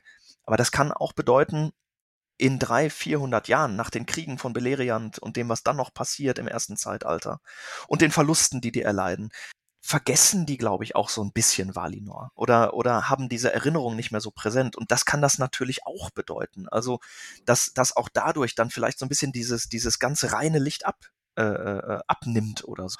Dass es halt nicht ein Akku ist, der sich entlädt, aber dass eben die Mühsal des Lebens und die Jahrhunderte, die vergehen und das, was man in der Zeit ertragen musste, das natürlich dann alles abmildern. Galadriel, da wird ja auch noch gesagt, die, man sieht noch den Abglanz dieses Lichtes in ihren Augen, weil sie die Bäume erblickt hat. Wenn die dann tausende Jahre später Frodo begegnet. Und das ist ja auch ein bisschen dieses, äh, dieses Leid der Elben, was sie auch durch ihre Unsterblichkeit dann haben. Ne? Die müssen halt einfach, die sehen einfach Leute sterben und Ja. die sehen äh, Völker untergehen und neue Völker kommen und halt diese ganzen Zeitalter, das sind ja Zeitspannen, die man sich überhaupt nicht vorstellen kann. Ja. Und dann irgendwie auch deren Erinnerung an das Licht wird ja auch irgendwie verblassen und dann ist es so ein, so ein, so ein, so ein Streben danach und irgendwie, früher war das cool, aber ja, und dann Ja. irgendwie nur noch dieser, dieser Schatten davon. Genau. Das ist übrigens eine Sache, die ich noch sagen wollte. In eurem letzten äh, Kapitel, da hast du nämlich auch gesagt, ja, irgendwie komisch, ne? Ähm, dass dann gesagt wird, die Elben, die wanderten dann immer mehr in, äh, im Licht des Mondes und so weiter. Ich glaube, das ist schon Tolkiens Blick nach vorne. Der will ja irgendwie erklären, warum in unserer Welt keine Elben mehr sind. Ja. Und der macht das sogar im Herrn der Ringe, dass der bei den Hobbits äh, erklärt, warum die so ungesehen sind und große Menschen, die nicht, äh, nicht sehen, wenn die das nicht wollen und so. Ich glaube, das ist echt Tolkiens Versuch, so ein bisschen anzudeuten, dass es auch heute vielleicht noch Hobbits in den englischen Hügeln oder in seiner Zeit, als er das Buch geschrieben hat. Nur die sind eben gut, sich zu verstecken. Und Mhm. darum, wenn du da irgendwo, weiß ich nicht, durch die englische Landschaft äh, spazierst, dann wirst du keine Hobbits sehen. Und ich glaube, mit den Elben hat er das so ähnlich gemeint, dass die so verblasst sind bis in unsere heutige Zeit, dass die nur noch so Geister sind im von Mondschein erfüllten Grotten oder sowas. Ich glaube, das ist eine romantische Vorstellung, was aus den allerletzten Elben geworden ist. Also gibt's noch welche? Ja, halt nur ohne Körper quasi. Ja, Ja. ganz genau. Okay, Genau, zurück ins Kapitel. Genau, Ja. wir haben. äh, Maedros ist, ähm, der kommt wieder zurück und Maedros macht dann etwas äh, sehr, ja, von, der, ist, der ist vernünftig sogar mal. Mhm. Denn er Mhm, lässt den ja. Anspruch auf das Königstum äh, fallen und äh, sagt zu Fingolfin, wenn kein Streit zwischen uns ist, Herr, so ist die Königswürde rechtens dein, denn der Älteste hier bist du aus Finwes Haus und nicht der Geringste an Weisheit. Ja. das mag er vielleicht cool finden, aber nicht alle seine Brüder unterstützen diese Wahl. ja. Und hier zeigt sich dann halt auch wieder, Mandos äh, Weissagung trifft wieder zu, dass Fëanors Söhne enteignet sind, mehr oder weniger. Mhm. Denn die Obrigkeit geht jetzt an Fingolfin über. Und ähm, ja, jetzt sind sie allein in Beleriand, äh, Beleriand und haben die Silmarin verloren und alles ist furchtbar. Mhm. Ja, gute Ausgangslage für Dinge, die da noch kommen. Ja, die sind halt echt dark, ne? Also, äh, weiß ich nicht, wenn es ein amerikanisches Rollenspielsystem wäre, dann hätten die wahrscheinlich jetzt alle dunkelblaue Haut gekriegt oder so. Ja. Die sind einfach immer alle ein bisschen jähzornig und von ihrem Fluch getrieben und so. Die sind auch so vorprogrammiert für Tragödien. Bisschen dezent. Mhm. Und so knüpfen die Noldor dann Kontakt, nachdem sie sich da geeint wieder aufgebaut haben und ihre Wachen aufgestellt haben an den Grenzen, ähm, kommen sie in Kontakt zu König Thingol. Finde ich, also ich finde Thingol weiterhin eigentlich sehr gut und vernünftig, wie er jetzt eben handelt. Also da kommen jetzt ein Haufen Prinzen an, wie es da ja auch steht, ne? Und ja, und wo Prinzen sind, die wollen dann auch irgendwann Anspruch auf irgendwelche Ländereien haben. Nee, die lasse ich hier nicht rein. Ich äh, behalte meinen meinen Schutzwall hier aufrecht. Außerdem sagt meine Frau mir, dass, dass die Sache mit Melkor da immer noch nicht geritzt ist. Der wird irgendwann wieder angreifen. Und ich lasse nur Leute rein, die irgendwie blutsverwandt mit mir sind. Äh, und die anderen kriegen halt hier, da, guck mal da, da gibt es leeres Land, da könnt ihr gern hingehen, da könnt ihr euch äh, niederlassen. Aber bitte meine Leute nicht einschränken oder vertreiben. Mhm. Finde ich, äh, finde ich eine gute Sache, weil dann äh, Ma- Maedros, Ma- Ma- Ma- Maedros ist es dann ja auch, der sagt, äh, König ist, wer seinen Besitz zu wahren weiß, sonst ist sein Titel leer. Also, ja, und das macht Thingol. Nach, da muss ich aber noch mal einwerfen, ich finde das ein ganz liebes Detail, das kam glaube ich schon weiter am Anfang des Kapitels, dass sich hier ja die Sprachen der ähm, Urelben vom Kuivernen quasi ge wirklich getrennt haben und die das einander dann auch erstmal wieder beibringen müssen. Also Stimmt, dieser ja. Quenya- Mhm. und Sindarin-Unterschied. Ähm, das ist ja auch einer der Gründe, warum Tolkien überhaupt erst auf diese Idee mit verschiedenen Elbenvölkern gekommen ist, Ja. weil er halt seine verschiedenen Sprachen irgendwie erklären wollte. Ah, der Super Typ. Ja, und wir lernen hier halt auch, dass die Noldor mehr das äh, Sindarin lernen und dass das deswegen dann auch die präsentere Sprache in Mittelerde bei den Elben einfach ist. Mhm. Ja, aber Thingol, ähm, was sagst du denn als Historiker Ja. zu den Machtverhältnissen in Beleriand jetzt? Also, um es äh, mit äh, Florians Worten zu sagen, Mhm. wir, äh, zwischen Thingol und den Noldor besteht ein klassisches de jure de facto Dilemma. Also, ich finde, dass es super schwierig ist einzuschätzen, deswegen habe ich euch auch am Anfang gefragt, mit wie viel Macht die Noldor wirklich nach Beleriand kommen. Und ich, okay, also wir können nicht genau einschätzen, mit wie viel Truppen, Ressourcen und Möglichkeiten die Noldor nach Beleriand kommen. Und Elu Thingol ist immerhin einer der ältesten Elben auf Ada und einer von denen, die das Licht gesehen haben, und er ist mit einer Maya äh, zusammen. Ähm, er hat offensichtlich die Macht, seinen Bannkreis zu schützen und, und seinen Wald zu schützen. Ähm, und insofern würde ich vom Power-Level sagen, dass der ähm, den durchaus ebenbürtig ist. Also ich glaube, Morgoth hätte dieses ganze Land in Dunkelheit ertränken können, aber es wäre sehr schwer gewesen, Melians Gürtel zu durchschreiten. Und vielleicht wäre der auch für immer bestehen geblieben. Das wäre natürlich auch nicht gut gewesen, aber ich glaube schon, dass Thingol äh, sich nicht äh, verstecken muss vor den Noldor. Ähm, was ich super schwierig finde, ist, das kommt ja gleich auch alles noch, jetzt vergehen ja nachher Jahrhunderte. Die gründen Städte, die werden ja irgendwie auch Kinder bekommen und sich vermehren, denke ich mal. Aber so richtig ist mir nicht klar, wer da mit welcher Macht unterwegs ist. Ich finde, das bleibt total im Unklaren. Jetzt wer, wer, würde die Sache auch entzaubern, wenn du ständig Statistiken hättest über die, weiß ich nicht, das Durchschnittseinkommen eines Noldor im Vergleich mit einem äh, äh, mit einem der Grauelben. Aber ihr wisst, was ich meine? Ja. Mhm. Ja, es ist schwer, hier die Machtverhältnisse, diese Strukturen, die sich dann auch in dem Laufe der Jahrhunderten bilden, wirklich abzugrenzen. Ich meine, Ja. Thingol besteht halt quasi da auf sein Recht irgendwo. Und ja, wie nehmen das die, die Noldor denn auf? Also die halten ja dann auch nochmal Rat. Und ähm, es ist ja dann auch einer von Feanors Söhnen, also gerade einer der von denen, die ähm, Finafins Söhne, also auch einen der Botschafter quasi nicht Mhm. äh, gerade lieben, ähm, der dann sagt, für wahr und noch eins, lasst nicht Finafins Söhne in dieses Dunkelel in dieses Dunkelelbenhöhle aus und eingehen und ihm Geschichten zu tragen. Wer hat sie zu unseren Sprechern ernannt, um mit ihm zu verhandeln? Und hier siehst du ja schon, er nennt ihn ja einen Dunkelelben, also Thingol, obwohl das überhaupt nicht stimmt. Also, da hast du schon zum einen so dieses Klassendenken ein bisschen bei den, also zumindest wird das so angedeutet bei manchen Elben. Ja. Äh, auf jeden Fall bei Karanthir. und ähm, diese Missgunst gegenüber Finafins Söhnen und es kommt da keine so richtige Einigung bei rum. Da hast du total recht mit.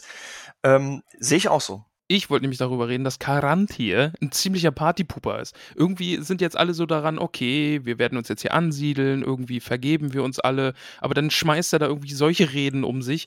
Äh, voll schwierig, der Dude. Ja, Fëanors Söhne halt, ne? Ja, aber wir haben ja auch Ma Maedros, also der Ja, ist das ja so ganz anders. Ja, das Aber stimmt. jetzt, und jetzt haben wir diesen Stinker hier irgendwie. Und dann wird auch über, über Feanors Söhne gesagt, voll Sorge über den grimmigen Sinn von Feanors Söhnen, die anscheinend, äh, anscheinend immer darauf und dran waren, in heftigen Worten oder Gewalttat auszubrechen. die brauchen alle einfach mal Snickers. Mhm. Also, ja. Ja, und Maedros zieht dann aber fort mit seinen Brüdern. Und das ist jetzt, wie du auch sagst, gerade irgendwie, ne, irgendwie, äh, wem gehört welches Land und so, aber irgendwie ist ja alles unbesiedelt und jetzt ziehen alle los und suchen sich so ihr Fleckchen. Ja. Das ist jetzt auch Maedros, der sich jetzt da seine, seine Mark gründet und alle irgendwie so ein bisschen innerhalb irgendwelchen Gebirgen, damit sie da geschützt sind und ja, Ja, das kann ja auch nicht wie in Minecraft sein, dass man sich da alleine so ein Haus baut und dann rennt man da alleine rum. Das muss ja, äh, also die müssen ja ein paar Villager bei sich haben, sozusagen. ja, ja. Ähm, ich ich gehe mal davon aus, wenn es heißt, Feanos Söhne zogen los, dann muss es ja irgendwie heißen, die haben aber eine Wache bei sich und Bedienstete und irgendwelche Siedler. Also die müssen ja, Ja. mindestens mit ein paar hundert Leuten vielleicht losziehen. Ich meine, es heißt ja dann auch in dem Text, dass zum Beispiel Karan Karanthirs Gefolgsleute am weitesten östlich wohnten. Ja. Also ähm, ich denke schon, dass ähm, Maedros hat sich halt einfach gedacht, der scheint ja so ein bisschen vielleicht auch durch die ganze Rettung, äh, ja, ich will jetzt nicht sagen geheilt von Feanors Fluch, aber zumindest mal zeitweise vernünftig geworden zu sein. Und der zieht sich halt zurück, der hält aber den Kontakt zu den anderen Noldor und der bringt seine Brüder hier so ein bisschen in eine Situation, wo sie einfach mit den anderen gar nicht viel zu tun haben. Und der Fluch, äh, der Fluch, der Schwur schläft erst einmal. Ja. Das wäre Erst fast einmal meine schläft, Lieblingsstelle ja. gewer- geworden übrigens. Für seinen Teil wahrte er die Freundschaft mit den Häusern Fingolfin und Finafin und nahm bisweilen an ihren Beratungen teil. Doch blieb auch er an den Eid gebunden, obgleich der nun eine Zeit lang schlief. Ja, das ist schon sehr, sehr gut. Also ich glaube, der schläft nicht für immer. Ich glaube, da kommt noch was. ja. Ja, und Karanthir ist dann auch derjenige, der sich mit noch weiteren Zwergen anfreundet. Mhm. Ähm, obwohl da keine große Freundschaft herrscht, denn die Zwerge waren Geheimniskrämer und schnell beleidigt und Karanthir war hochfahrend und hatte Geringschätzung für das unliebenswürdige Volk. Und naja, so war das dann so ein bisschen mehr so eine äh, unterkühlte Beziehung. Aber sie lernen ja voneinander, ne? Ja, also. es war jetzt keine Feindschaft, man hat schon gehandelt und gelernt und auch die Schätze gingen einander durch die Hand, aber ja, es war auch, er hat ja auch irgendwie so eine Art Wegzoll anscheinend verlangt, weil alle Güter aus den Bergwerken gingen zuerst durch Caranthirs Hände und so fielen große Reichtümer an ihn. Hm. Ja. Also, Aber das Ding ja. ist halt, ne, aktuell, wir haben ja auch noch einfach diesen großen, großen Feind Morgoth, der doch am Ende irgendwie alle so ein bisschen vereint, ne? Also man kann ja nicht so ganz sein eigenes Süppchen kochen, weil irgendwie sitzen sie am Ende doch im gleichen Boot. Ja. Also gerade hier, wo du, genau, das sagst du ganz richtig, weil gerade hier bei den äh, Naugrim und den äh, Elben um Karanthir ist es halt so, dass der gemeinsame Feind Morgoth dazu führt, dass sie sich halt doch zu Verbündeten werden. Ja. Jetzt muss ich mal fragen, und zwar ehrlich fragen, weil ich es nicht weiß. Max, die Länder, über die wir jetzt sprechen, versinken später fast alle im Meer, richtig? Ja. Ist das dann ganz im Osten, wo die Naugrim unterwegs sind? Ist das aber noch, da ist ja auch irgendwo Kasatum. Es gibt ja zu diesem Nee, Zeitpunkt nee, schon Kasadum ist ganz, ist nochmal weiter. noch, noch viel Du weiter bist, im du bist hier jetzt, ähm, die, das sind die Eretluin, das sind diese blauen Berge, wo Thorin dann Unterschlupf gesucht hat in der Zeit vom Hobbit. Ja, ja- die, also die versinken nicht. Nee, Belegost und Nogron, die, die werden verlassen, aber die versinken nicht. Da leben nur vereinzelt Zwerge. Ja. Also, du hast ja dann auch noch einen Teil, ähm, wo quasi die ähm, Anfurten dann hinterher sind. Ja. Also es versinkt nicht alles komplett. Ja, okay. Und äh, Moria ist ja noch mal ganz weiter. Das ist ja hinter Bruchtal dann erst, nach Eregion. Ich finde nur die, die zeitlichen Dimensionen immer so faszinierend. Also Galadriel läuft hier schon rum. Äh, es gibt Elben, die, die sich an die Zeit vorm Aufgang der Sonne erinnern. Das ist ja alles so abgefahren. Wenn man, ich bin auch gespannt, wenn ihr nochmal den Herrn der Ringe dann lest. Und Khazad-dûm zum Beispiel existiert zu diesem Zeitpunkt schon. Also ja, das, ist, alles verrückt, ja. so. Ja, es ist ja auch, ähm, wir haben ja auch die, das Lied von Gimli, da, das haben wir ja auch, ähm, Ich kann das auswendig. Hinweise auf ähm, Du bist als Teenager auswendig gelernt. Echt? So ein Nerd bin ich. Nerd. Die mächtigen Äh, Herren von Gondolin und Nargothrond sind längst entthront. Ja, leben westwärts, also fern genau, du hast ja, du hast ja hier, du hast ja, Ja. hier äh, Gondolin und Nargothrond erwähnt. Genau. Und das ist ja das, was, äh, da gab es Khazad-dûm ja schon. Das wird ja in diesem Lied auch so beschrieben. Da war ja Durin schon. Nur Durin hat hier halt quasi gerade nichts zu tun, weil der eben weiter weg ist. Mhm. Das ist Ja. so, wir haben hier halt mit anderen Zwergen zu tun. Durin hat einen Spin-off. Ja. Ja. Ja, okay, dann vergehen einfach mal 20 Jahre. Genau. Und es wird ein Fest gefeiert. Yay! Ja, das Meres Arte- Ader, Aderfat? Aderfat. Das Fest der Versöhnung. Ja, genau. Ja, es kommen irgendwie alle Elben von hier und da. Und äh, Grauelben sind dabei, ein paar Ja, von kommt. Söhnen. Ich finde es so geil, wie Kiran einfach so in gefühlt jedem Kapitel einfach mal so an einer Stelle irgendwie so erwähnt wird. Stimmt, ja. Nee, der ist halt, der war, ja, und dann kam Kiran. Ja, natürlich, Kiran war halt immer mit dabei. Ja, da- genau, das ist nämlich auch irre irgendwie. Das ist der Typ, der Frodo am Ende aufs Schiff hilft, sozusagen. ja. Und der ist hier schon unterwegs, mit Kedern, ihrem Fürsten. Ja, okay. Das ist so ein So. bisschen wie ähm, bei äh, Watchmen. Ist, ja, Watchmen, ne? Und Ja. wo dann reingeschnitten wird, so große historische Ereignisse, wo Dr. Manhattan dann im Hintergrund irgendwie immer so zu sehen ist. Ja, genau. Und, und so ist es mit Kier dann irgendwie auch. Der ist Ja. dann so bei allen großen historischen Ereignissen ist er einfach anwesend, weil er ist immer da. der kann schon, also der hat auch ein Achievement, muss man sagen, weil ähm, manche von den Elben, die wir hier kennenlernen, die fahren zwar irgendwann zurück nach Aman oder so, aber ehrlich gesagt, die sterben zwar nicht am Alter, aber trotzdem, wenn du 5000 Jahre lang äh, lebst und Kriege führst und so, dann gibt's eine Menge Einschläge und die meisten von denen gehen drauf im Laufe der Zeit. Also äh, nicht an Altersschwäche, aber Ja. die sterben halt. Nur Kirdan, Kirdan ist immer noch da. Ja, ja, hier, guck mal auf dem Foto, das bin ich. Oh, hier ist der Fingolfin. Oh, die sind alle schon tot, die sind alle schon weg vom Fenster. Ja. Das ist schon echt. hm. Der kann immer die Geschichten erzählen. Ja, oh ja, genau. hier, da war ich. Ah ja, da war ich auch dabei. Ich habe mich, hab mich ein bisschen am Rand gehalten. Irgendwo im Hintergrund steht halt mal, genau. Ja, ja. Ja. Aber ja, jetzt ist alles so ein bisschen Friede, Feuer, Eierkuchen. Oder es wird zumindest so getan. ja, na, es ist schon wirklich, äh, es muss ein schönes Fest gewesen sein. Ja. Also da wäre ich gern dabei gewesen. Ja, Ich kann mir nicht so richtig vorstellen, dass, dass Elben einfach auch Party können. Ich weiß nicht. Ja, aber wenn du dir vorstellst, dass du, also ich glaube, du hast die Elben hier schon, im Silmarillion lernst du die schon nochmal neu kennen als im Herrn der Ringe.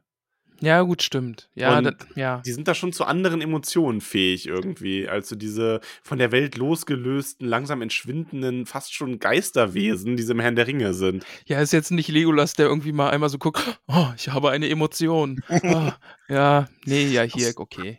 Hier, hier brennen die noch mit Feuer, also werden da auch wilde Partys gefeiert. Ja, ich meine, was wir ja auch in dem Kapitel nochmal ganz deutlich sehen, ähm, wie unterschiedlich die Elben hier auch sind. Und Ja, nicht alle gleich, auch vom, auch vom Power-Level natürlich. Ich meine, nimm mal so das Vergleich einfach, du hast ähm, Maedros, der irgendwie ewig lang da angekettet ist und das einfach aushält, dem dann die Hand abgeschnitten wird und der am Ende mit der linken Hand besser kämpfen kann als vorher. ja, Und du hast dann irgendwelche Elben, die Morgoth später nur einmal ansehen mussten, die dann für immer zusammenbrechen quasi. ja. Mhm. Ähm, Also das ist halt schon einfach ein, ja, das ist so ein Riesenunterschied. Ja, schon. Aber es gefällt mir. Also ich mag es auch mal wieder, ähm, also ich mag es, äh, wir jetzt gemeinsam nochmal wieder so diese Unterschiede ähm, der Elbenvölker entdecken und der Unterschied halt auch der Elben zum Herrn der Ringe, wo die ja doch dann mehr sehr einheitlich dargestellt sind. Ja. Ja. Eben, also wenn man jetzt nur der Herr der Ringe liest, dann hat man ja diese ewig lange, diese zeitalterlange Geschichte der Elben, die die schon hinter sich haben, einfach nicht auf dem Schirm. Außerdem, Ja. du sagst, du kannst dir nicht vorstellen, dass Elben Party machen. Erinner dich an die Hobbit-Elben. Bitte? Ja, die, die da den Wein gesoffen Ja, haben. Ja, stimmt, okay, die, ja. die betrunken im Weinkeller stehen, ja. stimmt. Aber selbst da findest du ja jetzt in Silmarillion viel bessere Erklärungen für, weil das sind ja wirklich die absoluten Dunkelelben. Ja, Ähm, das sind ja also, oder könnten es gewesen sein. Ich meine, jetzt haben sich ja auch Sindar dann niedergelassen. und Ja, aber so, werden es wahrscheinlich, ja, die vielleicht das Licht der Bäume nie gesehen haben. Ja, ja. Genau, und die sind halt dann doch nochmal noch mal anders. Sind ja nicht mal mehr Grauelben dann zum Teil. Also, mhm. ja. ja, so findet alles seine Erklärung irgendwo. So, wir haben jetzt Buddy-Tag von Turgon und Finrod. Denn die sind gemeinsam einfach mal unterwegs, gehen ein bisschen wandern.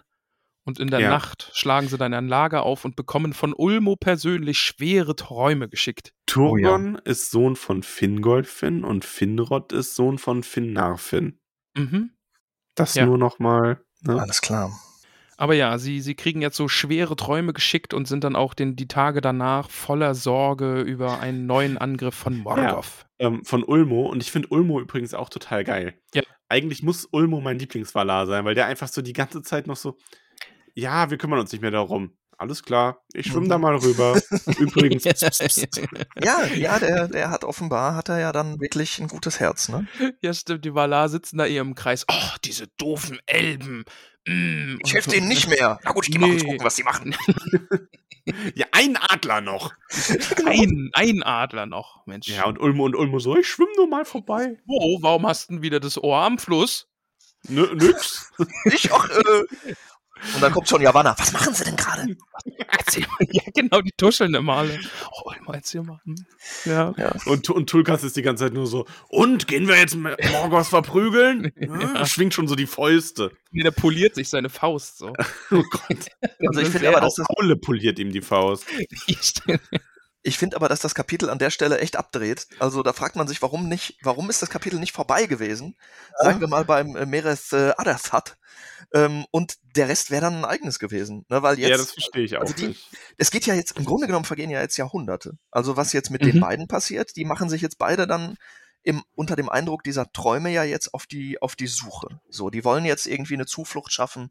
Äh, jeder von denen hat irgendwie die üble Vorahnung gesehen und jetzt, okay, ist das so ein bisschen die Vorgeschichte von Nagothrond. Ja. Cool. Mhm. Und das wird noch eine Riesenrolle spielen und das ist ja auch toll. Aber das wäre doch eigentlich ein eigenes Kapitel gewesen, ne? Also ja, echt komisch. Ja. Ja, aber vielleicht muss man jetzt irgendwie wieder so die Grundlage schaffen für das, was danach kommt. Also Ja. ich weiß ja nicht, was danach kommt, aber das hatten wir ja schon mal äh, in so einem Kapitel, wo jetzt einfach, okay, wir sind jetzt auf diesem Stand der Dinge. Ja, okay, Alle ja. haben jetzt ein Zuhause und Chaos. So, weißt also, ja. Jetzt ist mal kurz alles schön. Ja, genau. Genau. Jetzt ist, jetzt ist gerade alles, alles cool, okay, wir ruhen uns auch noch und Chaos. Jetzt ja. hat das Kind die Actionfiguren aufgestellt und dann kann es losgehen.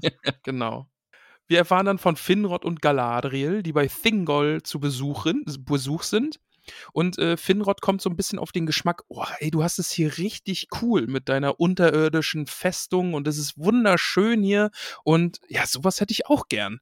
Und Thingol ist es dann, der ihm auch so ein bisschen, oh ja, hier, da, ich kenne da so ein Plätzchen, ich schick dir mal Leute mit, kannst du dir mal anschauen.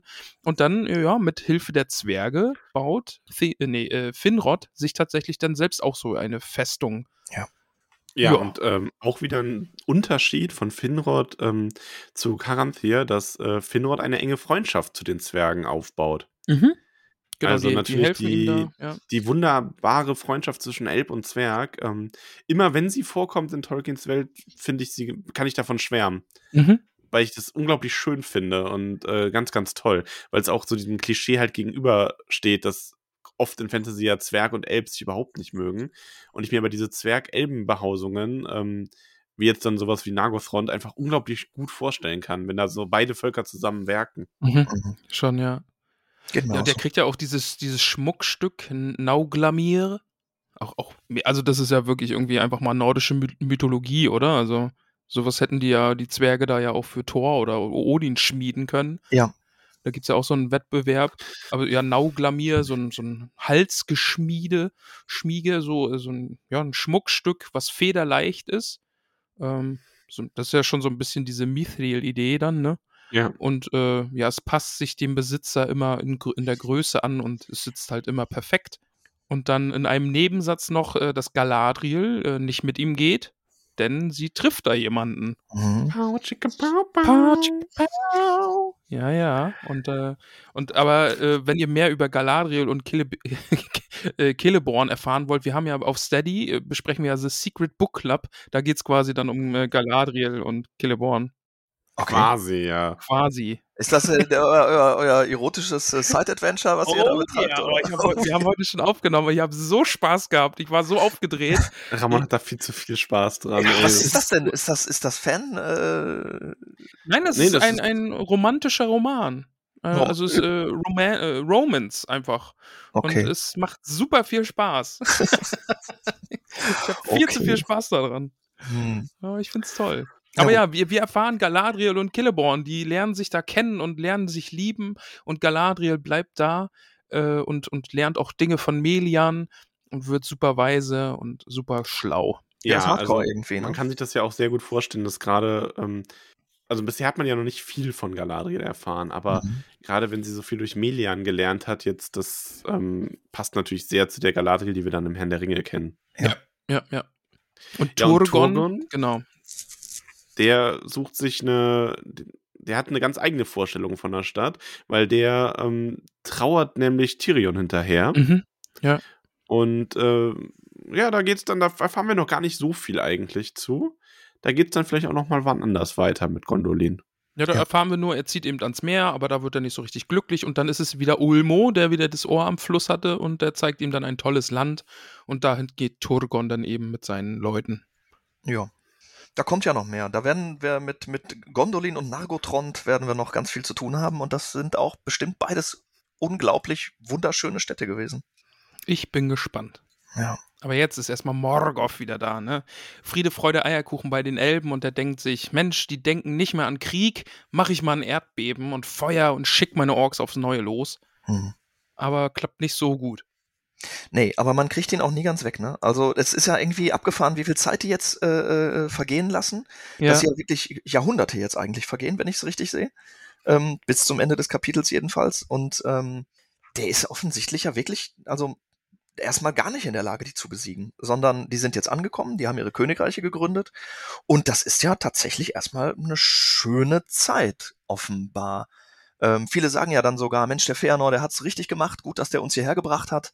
Das ist genau wie er versprochen hat, wir können hier unsere Reiche erschaffen und wenn der Morgoth kommt, der ist zwar wie so eine offene Wunde irgendwie, ne, die immer wieder mal aufbricht, aber ähm, der ist jetzt nicht in der Lage, irgendwie mit seiner Macht eines Valar äh, die Elben wieder zu vertreiben. Nee, überhaupt nicht. Also sie, sie bewachen ja auch seine Festung und sind Ja. dann mehr oder weniger auch bereit, irgendwie diese Schlacht direkt zu schlagen. Ist dann diese dritte große Schlacht, von der berichtet wird, die ruhmreiche Schlacht. Und ja, sie töten alle Orks und jagen die bis nach Angband zurück und Aber- belagern dann äh, eben die Festung auch für 400 Jahre. Tja, Was ich auch echt spannend finde, ist ja, dass äh, Morgoth, wir haben das Thema ja schon immer wieder gehabt im Silmarillion, offensichtlich aber auch so viel an Stärke schon verloren hat, dass er nicht aus Angband ausziehen und alleine die Noldor quasi mit seiner Armee besiegen kann. Ja. Ähm, Und im Grunde steht aber ja auch, wir haben ja dieses Thema, dass quasi die Kraft, die er hat, verteilt er auf seine Diener, so mehr oder weniger, mit dieser Schöpfung und so weiter.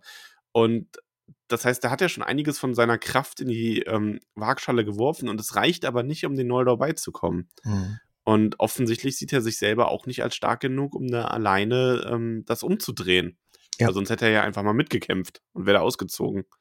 Aber es wurde in den letzten Kapiteln ja irgendwie schon mal angedeutet, dass doch noch der Punkt kommt, wo er siegt, oder? Oder habe ich das jetzt falsch im Kopf? das wurde angedeutet, ja. Ja, ne? Also da, da passiert noch was. Naja, Ja, also ich meine, das Silmarillion erzählt halt die tragische Geschichte davon, warum alle Elben im Herrn der Ringe so traurig sind. Also jetzt doof ausgedrückt, aber ja, oh, traurige Elben. Das ist halt wie, ja, es ist halt eine ne Tragödie, ne? Der, der Auszug und alles Schöne, was die erschaffen und natürlich, es geht um, am Ende geht es um Untergang. Ja. Natürlich nicht mit einem totalen Unhappy End, ist ja klar. Aber ähm, ja, also die gehen nicht nach Mittelerde und besiegen am Ende Morgoth und sagen zu den Valar, "Hör, guckt mal, wir haben es doch geschafft. Nee, nee, also Ja, es steht dann ja auch, ne? Also Angband wird belagert und kann nie eingenommen werden und man darf ja auch nicht vergessen, er hat ja auch immer noch die Silmaril. Ja. Und dann äh, sneaky, sneaky wie er ist, Mensch, im Norden meiner Festung, da werde ich nicht belagert, da kann ich meine, Ge äh, meine Diener ein- und ausgehen lassen. Und dann, was Max schon angedeutet habe, hatte, er entführt dann eben auch Elben, mhm. bricht sie mit Furcht und seinem bloßen Anblick und macht sie zu seinen Dienern, die dann so ein bisschen als Speer und Spione für Ja. ihn äh, arbeiten und alles erzählen, was die Elben so treiben. Das ist aber auch so ein bisschen so die Vorstufe von dem, was Sauron dann mit den Ringen versucht. Mhm. Ne? Mhm. Ja. Halt nur noch nicht ganz so ausgefuchst. Also es ist ja auch nicht ohne Grund so, dass Sauron ähm, in späteren Erzählungen, oder das ist generell heißt es Sauron an Macht, fast so war wie Morgoth dann am Ende zu seinem Fall. Mhm. Ähm, und zumindest an dieser Gerissenheit scheint er ja sogar dann noch eine Schippe draufzulegen, weil das mit den Ringen war ja doch nochmal eine andere Hausnummer. Das stimmt. Ja, aber genau, das tut Morgoth. Und äh, Morgoth macht noch mehr. Morgoth erschafft nämlich den ersten Drachen. Ja. Glaurung. Noch der erste, ohne der Flügel. Oroloki. Ach, der hat noch keine Flügel? Mhm. Habe ich das überlesen? Also, aber ich habe nur gelesen, dass er eben ein sehr, sehr junger Drache noch ist. Oder? Der hat keine Flügel, oder? Ich, Ich weiß nicht, ich hätte gedacht, der hat Flügel. Ich hätte jetzt auch gedacht, dass er Flügel hat. Warum denkst du, der hat keine Flügel? Weiß ich nicht. Ich habe das irgendwie in meinem Kopf, habe ich mir den immer, ich habe mir den immer flügellos vorgestellt. Hm. Hm. Ich habe da, ich hab da glaube ich, irgendwann mal zu was gelesen oder so.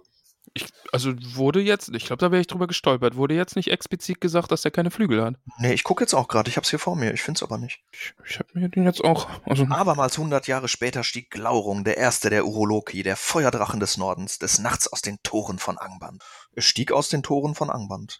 ja, das Klingt kann jetzt mich irgendwie zu Fuß oder geflügelt Ja. sein. Ja. Also ich habe ich hab irgendwie in meinem Kopf abgespeichert, dass der keine Flügel hatte. Vielleicht, äh, vielleicht irre ich mich, aber ähm, vielleicht hat irgendwer noch eine Quelle aus irgendeinem anderen Buch dazu mal für uns, die wir dann nachreichen können.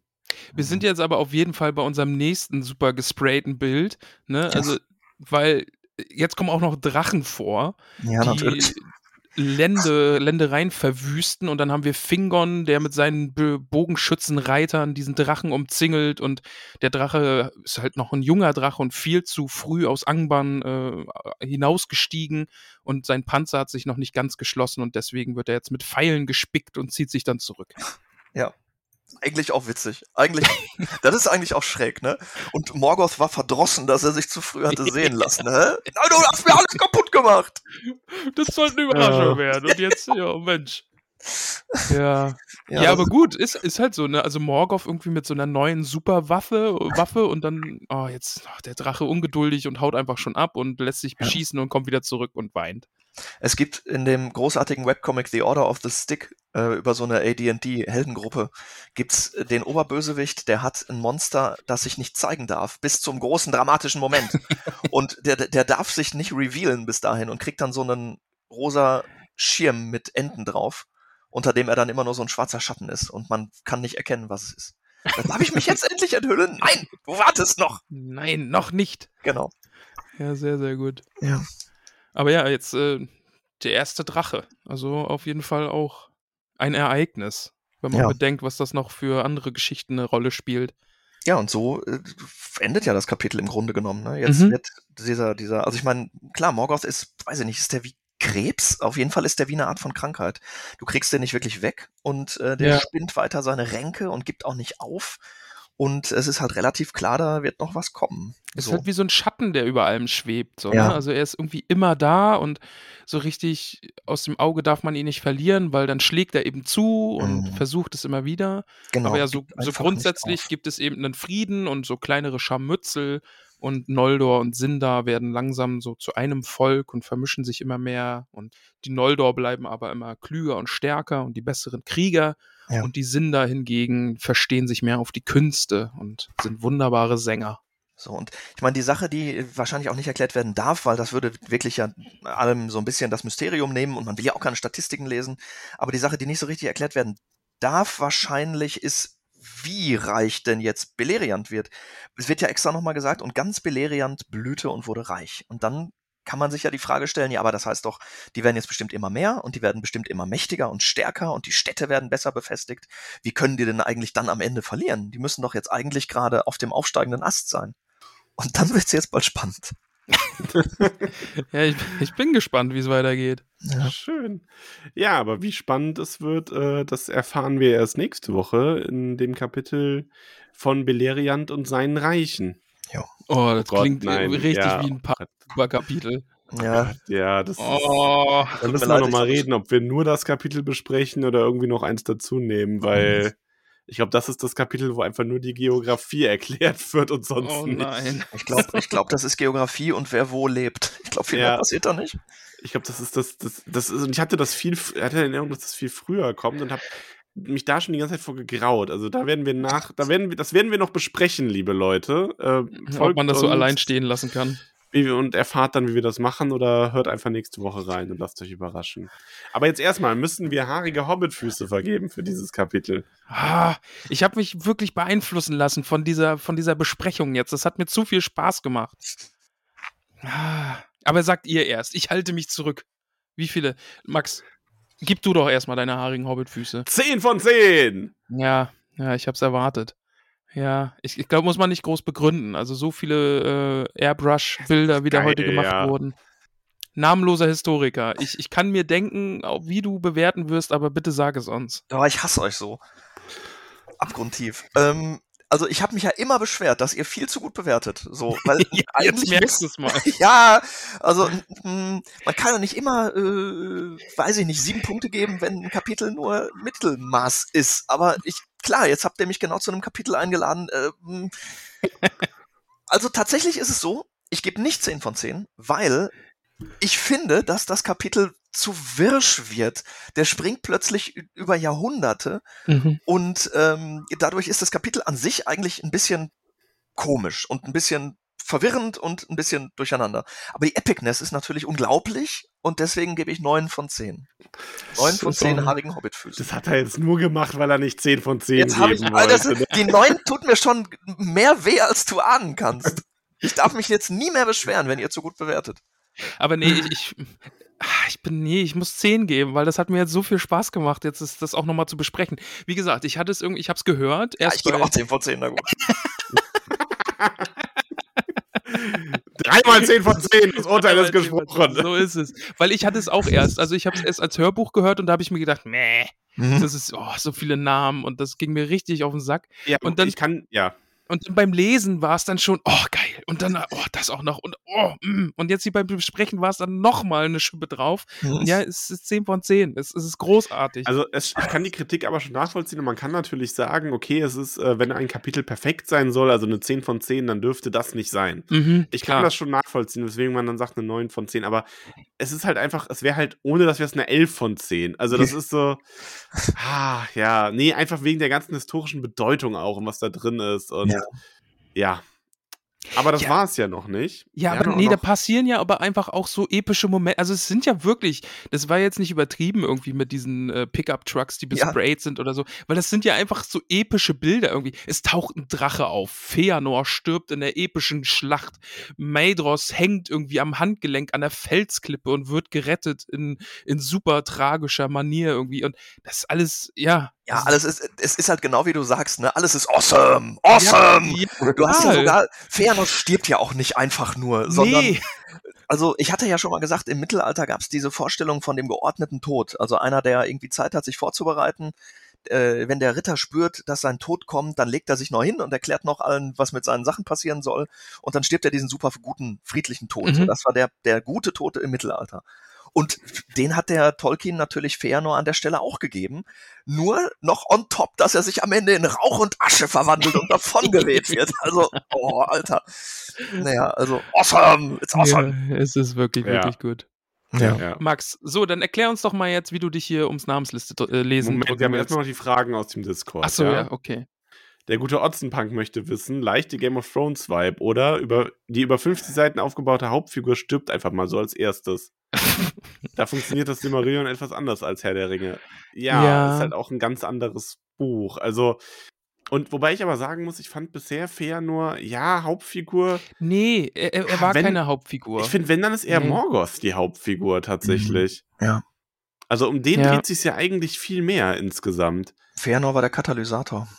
Eben, und, und der gibt ja so viel Stoff für alles, was da jetzt noch kommt. Also der hat ja ganze Generationen jetzt irgendwie mit, mit seinem Eid irgendwie belastet Oh ja. und, und Rache sollen sie auch noch üben und Silmaril gibt's ja auch noch und ja, also Übrigens, Ja. äh, bevor sich dann jetzt jemand beschwert, ich werde jetzt auch wieder Fragen weglassen über Sachen, die wir schon besprochen haben. Ja. Ähm, aber der gute Fero Brachius fragt trotzdem noch: Habt ihr geglaubt, also es geht dann natürlich hauptsächlich an dich, Ramon, dass Feanor so früh stirbt?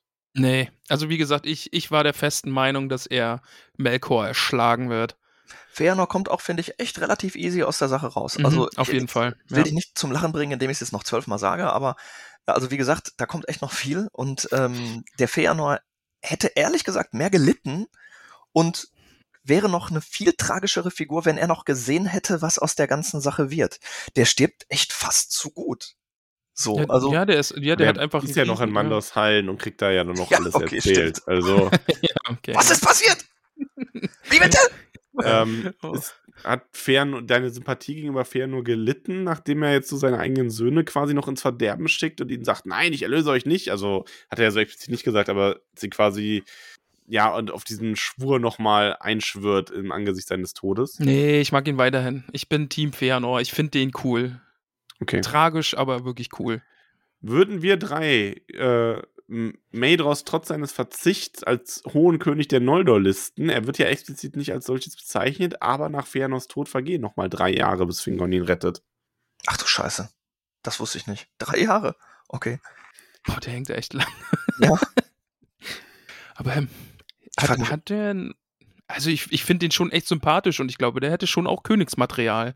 Ja, Ich, ich glaube, der, ja, der ich, ich, ich finde, man sollte ihn der, der Form halber auch als König listen. finde ich auch. Der ist Ja, fast die mildere, bessere Version seines Vaters. Spätestens jedenfalls, nachdem er das da überlebt hat und daran gewachsen ist.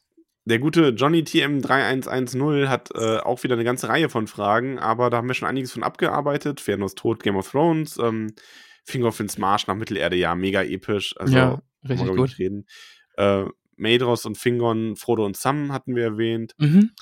Ähm, Sorondor, awesome. Einfach awesome. Und dann es geht auch 50 mehr Meter. an Ramon. Denkt ihr, der Frieden zwischen den Hol Häusern der Noldor dauert an? Zwinker-Smiley. Ja, bestimmt. Könnten die Festungen von Turgon und Finrod nochmal wichtig werden? Zwinker-Smiley. nee, glaub nicht. Wird nie wieder Mit erwähnt. denen ist durch. ja. Findet ihr schade, dass der Inhalt nur ein Kapitel, äh, in ein Kapitel gequetscht wurde, oder hättet ihr lieber genauer drüber gelesen? Ja, auf jeden Ja. Fall. Also, Das ist schon, äh, ja, also die einzelnen Teile da geben viel, viel mehr Platz. Ja. Also, ja. Cornelia Hopfsinger erinnert dich, Ramon, daran, dass du an Pankras Nachwuchs denken Hab sollst. ich schon längst getan. Wunderbar. Und auch an alle anderen, was auch immer Ja. das heißt. Ja, ja, ja. Ich habe an alles gedacht. Ähm, der gute Una schreibt, was für ein episches Kapitel, wie schwer ist es diesmal die Lieblingsstelle zu finden. Ich war Ja. mir eben so, okay, sie ist, ah nee, da, ah da. Ja, ist mir auch schwer gefallen und man sieht ja auch, dass wir alle drei unterschiedliche Stellen hatten. Ja. Ja. Und ich aber bei, auch bei euren beiden Stellen sofort gesagt habe, ja, hätte auch, ne, also Mhm. war schon nah dran. Mhm. Und selbst dann waren irgendwie noch Stellen, die man trotzdem auch noch hätte nehmen können. Also das Ja. Kapitel hat wirklich viele, viele sehr, sehr gute Stellen. Die gute Ringwood Brombeerdorn hat noch eine besondere Aufgabe von uns, denn hier taucht Finwes Enkelgeneration erstmals ausführlicher auf, von der wir im Herr der Ringe nur noch Galadriel treffen. Können wir die sechs namentlich erwähnten Prinzen Maedros, Caranthir, Fingon, Turgon, Finrod und Angrod schon ein, in ein Ranking reinbringen von drei Silmaril, wow, ist der episch, zwei Silmaril, wirkt cool, mit dem möchte ich noch in weiteren Kapiteln abhängen, zu ein Silmaril, ganz netter Junge, den kann man zum Kaffee bei Onkel Singol und Tante Emilia mitbringen und ein Spinnenbein von Ungoliant, aka U, den muss ich nicht um mich haben. Also Karantir ist eine doofe Nuss. Der gehen. ist Spinnenbein, ja. Der ist sowas von Spinnenbein. Finrod, Ähm, Felagund und Karantir der Stinkstiefel. Maedros finde ich cool. Ich finde Also Maedros, Fingon und Finron sind für mich drei Silmaril. Gerade ja, jetzt zu dem Finrod, Zeitpunkt. ja. Mhm. Finrod finde ich auch echt cool. Fingor, Und ja, äh, Turgon und Angrod sind eher so ein bis zwei Silmaril. Jetzt gerade zu dem Zeitpunkt. stimmt, ja. Ja. Ja, doch, das, doch, das passt ganz gut. Aber ja, Karantir, der weiß ich nicht. Der braucht auch einen Snicker. Äh, Mhm. Florian freut sich, dass der Historiker sich bei uns in der Community mehr und mehr selbst einen Namen macht und nicht nur in den Folgen verhohnepiepelt wird wegen langen Sprachnachrichten und Garn-Dates. Haben wir Ich das kenne mal aber hier und meine da gemacht? Schwächen. Ich nehme das immer mit Humor. Okay, sehr gut. Ja. Nimmst es uns nicht übel. Nein. Du hast ja auch einen besonderen Platz in unserem Herzen. Dankeschön. Und umgekehrt. Max, hast du noch so was? ist noch nicht vorbei. Ah, Frage an Mathe, Max. Wie groß ist Sorondos Spannweite in Metern? ah hast, du, hast du dich schon vorher informiert, ne? Ja. Habe ich ganz schnell ausgerechnet gerade. Und Ah. äh, die gute Peony noch zum Schluss. Ähm, wie stellen wir uns so ein Elbenversöhnungsfest vor? Ja, ich, ich, ich kann es mir ehrlich gesagt, Ramon, vorhin zeichne schon mir gesagt, dein, deine Vorstellung. Los, male. Elbenversöhnungsfest. Ah. Also es, es startet natürlich alles sehr, sehr äh, offiziell, ne? Also die Leute sitzen so an einem langen Tisch, jeder hat da so sein Plätzchen, die sitzen noch in Gruppen zusammen, alle sind ein bisschen, aber ich glaube, am Ende ist es halt wirklich doch einfach auch, auch eine Orgie. Eine Orgie. Ja, also jetzt vielleicht so auf Elben, Elbenniveau. Mhm. Ist jetzt vielleicht, ist jetzt nicht so viel Leder dabei, wie Zieh auf anderen. Orgien. Aber, aber ich kann mir so eine Elbenfeier echt schwer vorstellen. Ja. Ich, ich fühl's nicht. Historiker, hast du da noch was zu ergänzen zur Elbenorgie? Ach, ich bin, sag nicht immer so Historiker. ähm, also ich, ich mir fällt es tatsächlich auch total schwer, ähm, weil ich glaube, dass ihr recht habt und dass die äh, Elben damals natürlich auch noch anders drauf waren. Die konnten bestimmt auch Partys feiern, aber leider stellt man sich die meistens doch eher formell vor. Also ich, leider stelle ich mir, wenn ich mir so eine Elbenfeier vorstelle, ich stelle es mir am Tag vor. Ich stelle mir vor, dass viele Leute Silber und Weiß tragen. Ja, ja. Ähm, vielleicht eine weite Wiese oder sowas, ähm, auf der dann ganz viele Festbänke für hunderte Elben aufgebaut sind.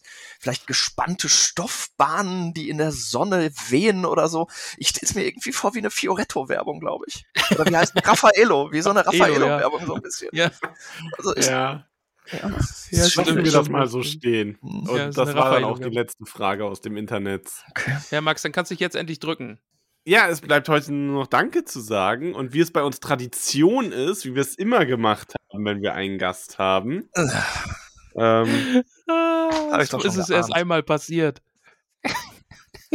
Ich hab's ja schon geahnt, als ich die letzte Folge gehört habe. ähm, liest der Gast die Namensliste vor und sagt Danke. Aber ich hab sie leider gar nicht. Ich schicke dir die Liste hier Ah! im Discord. Eine Sache zur Liste. Ich habe da Dinge gelb markiert. Wenn du an diese Stellen kommst, müsstest du eine kurze Pause machen, weil ich da Einwürfe machen muss. Im Ernst? Ja. Die schneidest du dann rein oder sagst du das dann jetzt gleich?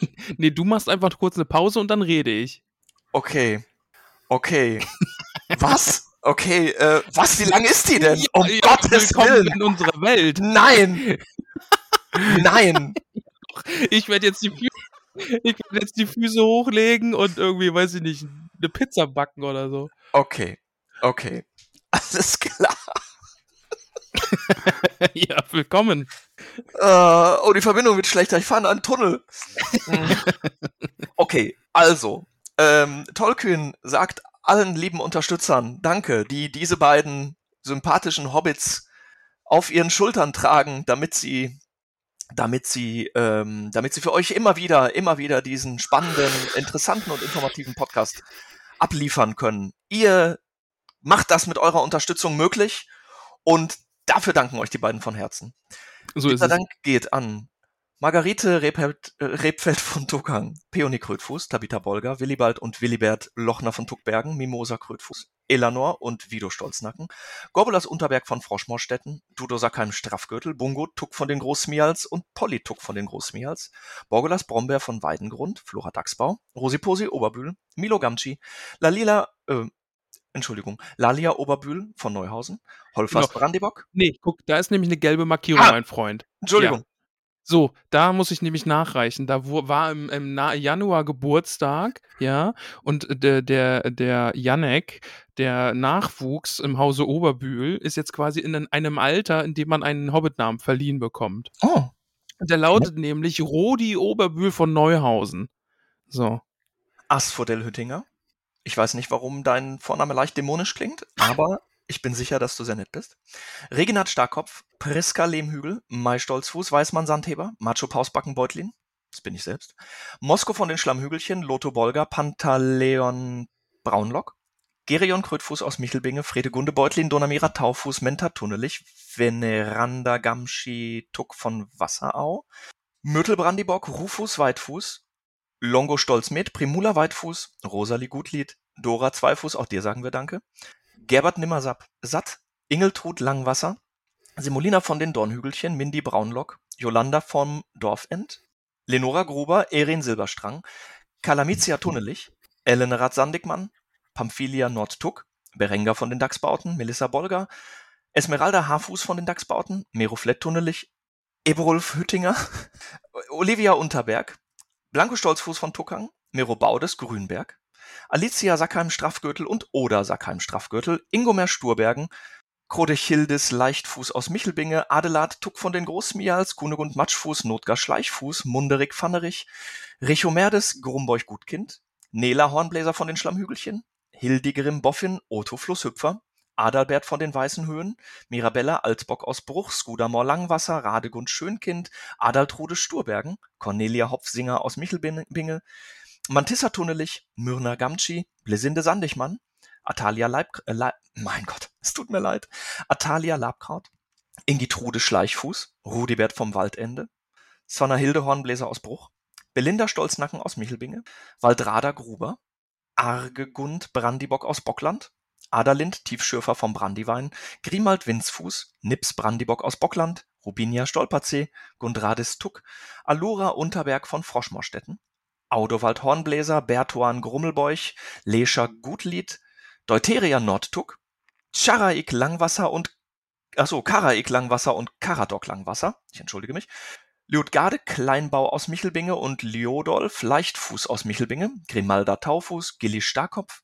Posko Magott, Bauto Nordtuck, Molly Braunlock, Willimar Stolzfuß, Brutilli Brombeerdorn, Farah Magott, Estella Labkraut, Fulk Wollmann von Bruch, Bertha Grünhand aus Michelbinge, Bruno Kleinfuß, Alpaide Flinkfuß, Billichildis Brombeerdorn, Alia Hornbläser, Salvia Winzfuß vom Waldende, Burgunde Unterberg, Griffo Gruber, Karamella Sandheber aus Michelbinge, Baldechildis Dachsbau, Auberge Braunlock aus Bockland, Klutzinde Hopfsinger, Aude Weitfuß aus Michelbinge, Baukulf Grummelbeuch, Malerik Nimmer, Nimmersatt, Bodo Tunnelich, Rata Sturkopf, Karibert Magott aus Michelbinge, Gunther Gamschi, Leubo Vera Schleichfuß, Alissa Gruber, Ermenberger Altbock aus Bruch, Gudula Gutkind, Teuderik Stolznacken, Zwentibold Sandigmann von Wasserau, Pankras Matschfuß, Bosco Hornbläser Stolzfuß. Hast du wieder, hast du wieder nicht aufgepasst? Entschuldigung, bei Pankras Matschfuß muss ich eine Pause machen. Genau, denn da schulde ich auch immer noch dem Nachwuchs der Tochter einen Namen, denn die heißt ab heute nämlich Antea Bitterling Matschfuß. So. Schöner Name. Habe ich, hab ich schon lange, bin ich schon lange schuldig geblieben und jetzt endlich, endlich hat's geklappt. Verzeihung, dass ich das nicht gesehen habe. Es ist Es wirklich ist- sehr ich- gelb ich in der vergebe. Liste. Vielleicht lese ich jetzt zum zweiten Mal die Ogivia Gutkind vor. Danke auch dir. Gorhendert, Zweifuß aus Michelbinge. Briffo von Wasserau, Werenbert Krötfuß. Himmeltrud, Langwasser, Fulrad Tunnelich, Elli Matschfuß, Theodorik Magott. Emma Starkopf von Wasserau, Hildeburg Flinkfuß, Lobelia Eichbeuch, Rotrud Hopfsinger aus Michelbinge, Halfried Gruber, Miranda Schönkind, m, Jemima Stolperzee, Tavia Bolger Beutlin, Bertrada Rumpel, Minto Sandigmann, Iago von den Dachsbauten, Fosco Rumpel von Wasserau, Regentrude Hornbläser, Abogastos Lehmbuckel, Amalda Matschfuß von Michelbinge, Marigold Gutleib von den Dachsbauten, Cori Wühler aus Wasserau, Malva Starkopf, Belladonna Rumpel aus Michelbinge, Wulfhard Stolznacken, Audomar Zweifuß, Ada Goldwert aus Bruch, Madelgard Gutlieb, Evrult Blaubeer von Wasserau, Ogivia Hopfsinger, Lambert Wollmann, Atula Boffin, Bellmatschfuß, Albo Fleder vom Fluss, Ebbo Grünberg, Atanarik Hummelwurz, Rothard Leichtfuß, Hilda Wollmann aus Michelbinge, Trahand von Weißfurchen, Schanna Gruber und Ginella Gruber, Sierra Flusshüpfer, Becker Braunlock, Grimbald Sandheber aus Bruch, Lanfrank Stolperzee, Berthe Altbock aus Michelbinge, Gundobald Brombeerdorn, Shelby Goldwert Starkopf, Magnerik vom Dorfend, Jenna Eichbeuch, Garibald Tuck Brandibock, Delaney Hupfsinger, äh, Hopfsinger, Erlswit Weitfuß, Basina vom Dorfend, Dina Wollmann, Sarai Langfuß, Humbert Stolperzee, Latvinia Bolger, Itta Sandheber Grummelbeuch, Teudelinde Wollmann Tuck, Siegerik Haarfuß, Ferumbras Bolger Beutlin, Gudele Tunnelich, Wulfegundis Gummelbeuch Wühler, Taurin Grollhügel, Beretrude Hopfsinger, Dudon Brombeerdorn, Eurik Tuck, Hubert Lehmbuckel Kleinfuß aus Froschmorstetten, Roslin Zweifuß, Odili Sandigmann, Gunzer Hornbläser Tuck, Nithat Boffin, Marissa Goldwert aus Bruch, Leufred Gruber, Attakinus Sturbergen aus Michelbinge, Elli Unterberg von Froschmorstetten, Cori Braunlock, Tanta Stolznacken, Wulde Trader Winzfuß vom Waldende, Terry Rumpel aus Wasserau, Amanda Sackheim Beutlin, Bell Grummelbeuch Starkopf, Gormatrudes Eichbeuch, Pearl Magott, Birinus Rumpel, Hending vom Waldende und Rathold vom Waldende, Levella Nordtuck, Gurswinde Sackheim Beutlin, Grotrude Winzfuß, Leodegar Haarfuß von Wasserau und Priamus Haarfuß von Wasserau, Balderik Grummelbeuch, Uen Stolznacken, Meira Gutleib aus Froschmorstetten, Dinodas Dachsbau, Jago Tuck Brandibock, Radogund Rumpel, Gudule Gamtschi, Hallinat von den Schlammhügelchen, Agobat vom Brandiwein, Kunegonde Hüttinger, Dado Brombeerdorn, Karambo Oberbühl von Neuhausen, Lamorak Unterberg von Froschmorstetten, Eminion von Wasserau, Alfrieda Krötfuß, Relovetel Nimmersatt aus Michelbinge, Ferembas Grummelbeuch, Joveta Langwasser, Armand Rebfeld von Tuckang, Halfa vom Dorfend, auch dir einen herzlichen Dank, Gorbert Altbock aus Bruch, Mathilda Matschfuß aus Michelbinge, Kara Topferich, Theodrat Bolger Beutlin, Grimbald von der Höhe Rosalia Haarfuß, Hugo Hüttinger, Merlara Silberstrang, Gerontius Magott, Hildegard Winzfuß, Roda Brombeerdorn, Rosa Gutkind aus Michelbinge, Belber Starkopf, Artraut, Artaut Beutlin, Razzo Hamesindis, Puvis und Berylla Stolzfuß, Maxima Hopfsinger aus Michelbinge, Ansgard Sturbergen und Hilda Grünberg, Bertin Wollmann von Bruch, Vajofa Hornbläser, Heribert Magott, Amber Weitfuß aus Michelbinge, Diamanda Gruber, Hinkmar Flinkfuß, Tillituk, Linda Brandibock aus Bockland, Brunhilda Grünhand aus Michelbinge, Hanna Gutkind, Agilbert Tuck Brandibock, Armand Silberstrang, Tara Stobergen aus Michelbinge, Bertha Langfuß, Hartned Rumpel, Lauren Wühler aus Wasserau, Eglantine Sturkopf, Frigudis und Berno Bolger Beutlin, Gudule Grollhügel, Corbus Labkraut, Olo Tuck von den Großsmials, Giso Nimmersatt, Jolly, Bol Bo Jolly Bolger, Harding Tuck, Ferdinand Hornbläser, Malva Labkraut, Balbo Grummelbeuch, Berilak Pausbacken Beutlin, Merimak Stolzfuß, Mungo Taufuß, Adradida Nordtuck, Eglantine Gruber, Kalimak Tunnelich, Hopp Zweifuß, Pansigamci, Leudast Hornbläser, Nora Matschfuß, Rigund Bromberdorn, Ferumbras Gutkind aus Michelbinge, Selinda Wollmann von Bruch, Markatrude Langwasser, Gilbert Stolperzee aus Michelbinge, Brianna vom Dorfend, Bechildes Unterberg, Ruby Kleinfuß aus Michelbinge, Emma Matschfuß, Ebutuk, Hubald Schönkind Silberstrang, Ponto Rumpel von Froschmorstetten, Donna Sackheim Beutlin, Hilda Beutlin, Fiona Brandibock aus Tuckland, Otto und Tunnelich, Veneranda Gruber, Meriadoc Sandigmann, Adalinda Hornbläser und Rova Tuck. Sehr schön. Mensch. Ich bin noch nicht ganz durch, aber da ist was gelb markiert. Ja, sehr gut, weil das sind nämlich die neuen Hobbit-Namen. Du bist schon Ah, durch. Ich bin durch. Och, das war durch, du ja. hast es geschafft. Na toll. Okay. Hast es- Jetzt hast weißt du mal, wie wir uns fast jede Woche fühlen. Also Ja. ich mich vor allem. Ja, das ist. Äh, Ich meine, Ramon hat ja, kann ja durchatmen. Ich hatte ihm ja versprochen, dass er zweimal nicht vorlesen muss. Also liest du jetzt quasi nächste Woche dann du vor, oder was? Oder hast du noch einen Trick im Ärmel? Wie gesagt, du musst zweimal nicht Ah, vorlesen. du hast noch irgendwas vor. Haben wir denn neue Hobbits, die wir in der Höhle Wir haben einen Haufen neue Hobbits.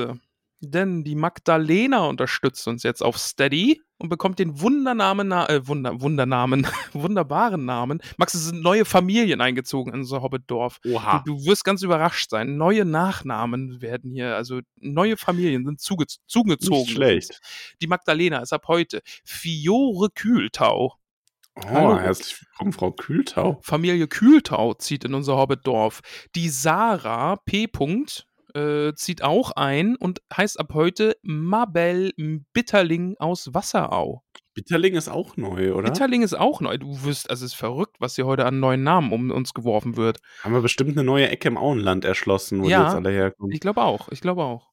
Ähm, Sarah hatten wir. Markus S. -Punkt, Markus S. -Punkt unterstützt uns, ist ab heute Aamir Gerstengabe. Bam. Noch jemand Neues. Die Annelie unterstützt uns ebenso und ist ab heute Nisa Abendschön. Klingt fast ein bisschen Abendschön. elbisch, oder? Ja. Abendschön. bestimmt so einer dieser Hobbit-Familien, die irgendwie so viel Kontakt zu den Elben noch hatten. Klingt wirklich sehr nett. Ja. Patricia unterstützt uns und ist ab heute Nelia Pfefferkraut. Ha. Das war Klatschen, oder? Ja, das war Ja. Klatschen. Okay. Äh, Herzlich F. willkommen in der Hobbit-Höhle. F.S. unterstützt uns. Der, der Hobbit hat keinen Vornamen. Der F. -Punkt, äh, heißt ab heute, kriegt jetzt einen Vornamen, nämlich Ivo Gutfrucht aus Michelbinge. Nein, von Michelbinge. Ivo Gutfrucht von Michelbinge. Und äh, Alexandra unterstützt uns ebenso und ist ab heute Sinamonblatt. Hallöchen. Sinamonblatt. Willkommen. Dann Pascal ist ab heute nicht mehr Pascal, sondern Gero Hellwetter. Gero Hellwetter. Passt dann ja wieder zur Sonne, ne? Und ja. Willkommen in der Hobbit-Höhle, lieber dann, Gero. Dann der Peter. Der Peter ist ab heute Mio Unterbuschtuck. Mio Unterbuschtuck ist der Peter ab heute. Und zu guter Letzt Corinna unterstützt uns und heißt ab heute Hanai Hellwetter. Noch eine Hellwetter. Die sind gleich zu zweit eingezogen hier. Die Hellwetters.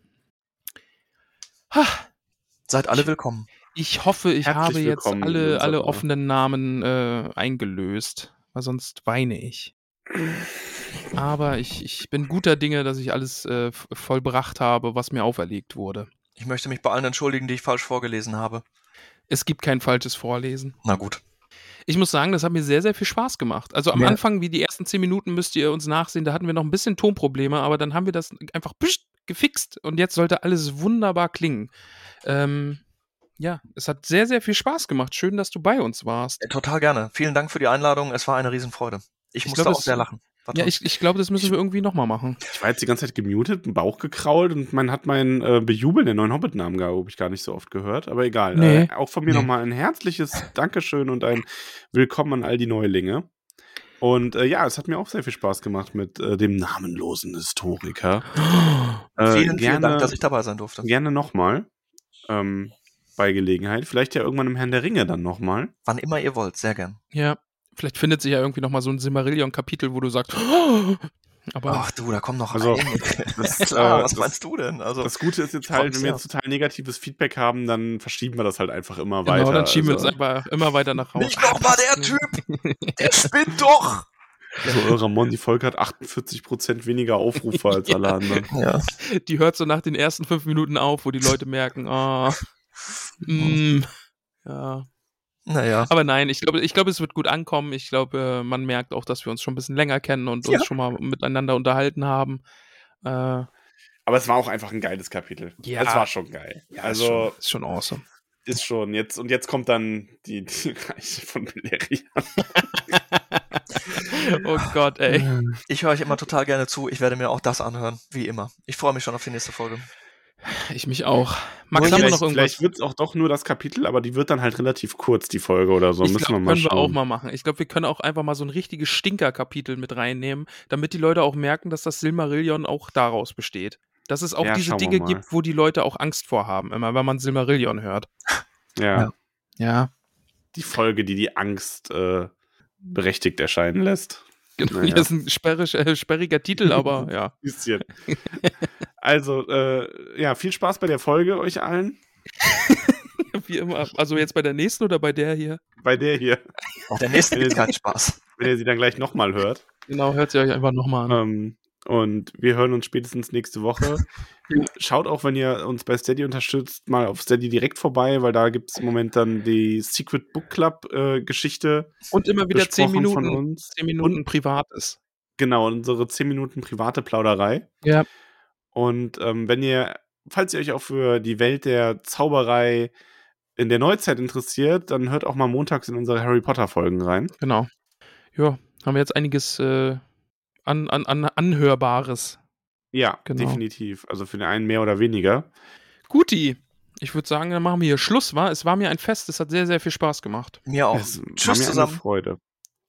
Max. Hast du keine besondere Abverabschiedung? Achso, ja, überlegt? stimmt hier. Du musst dich besonders verabschieden. Wer ich? Ja, Ja. natürlich. Ähm, da nicht fällt einfach mir jetzt Tschüss sagen. ein. Ich doch, ich kann auf lebt wohl. Wie sagt man denn Tschüss auf Elfisch? Lebt. Ja, wir meinen, so, wir meinen sowas wie. Weißt äh, du, woran man merkt, dass jemand die Folgen nicht bis zum Ende hört? Ja, dass er unsere Verabschiedungen nicht kennt. Oh nein! Denkst du, ich höre mir jedes Mal die Namensliste an? Ich bin doch nicht verrückt das geworden. ich. Nein, tut mir leid. Wie ist denn Ah, eure besondere Verabschiedung? Zum Beispiel Zauberer oder San Francisco. Schüsseldorf. Ja, okay, das ist. Lassen, ich sag, lassen wir durchgehen. Okay, Ich mach mal einen richtigen Klassiker. Okay? Nee, was? Was war das denn jetzt? äh, ich überlege gerade, das ist. Äh, äh, bis, bis Petersilie. Ich sag einfach nur Petersilie. Äh, liebe Grüße an den Max. Ich weiß schon, Äh, dass das hier die eine Folge ist, die ich mir nicht anhören werde. Ja, nee, musst du auch nicht. Also Mhm. eigene Stimme hören finde ich auch ganz schrecklich. Ja, okay. Alles klar. Ist ja auch jetzt alles Aber du kannst gehört. versichert sein, du hast dich gut geschlagen. Es war sehr, sehr, sehr schön. Dankeschön. Gut. Äh, tschüss und Erik pianoisiert uns jetzt hier raus. Ciao, ciao. Ciao, ciao.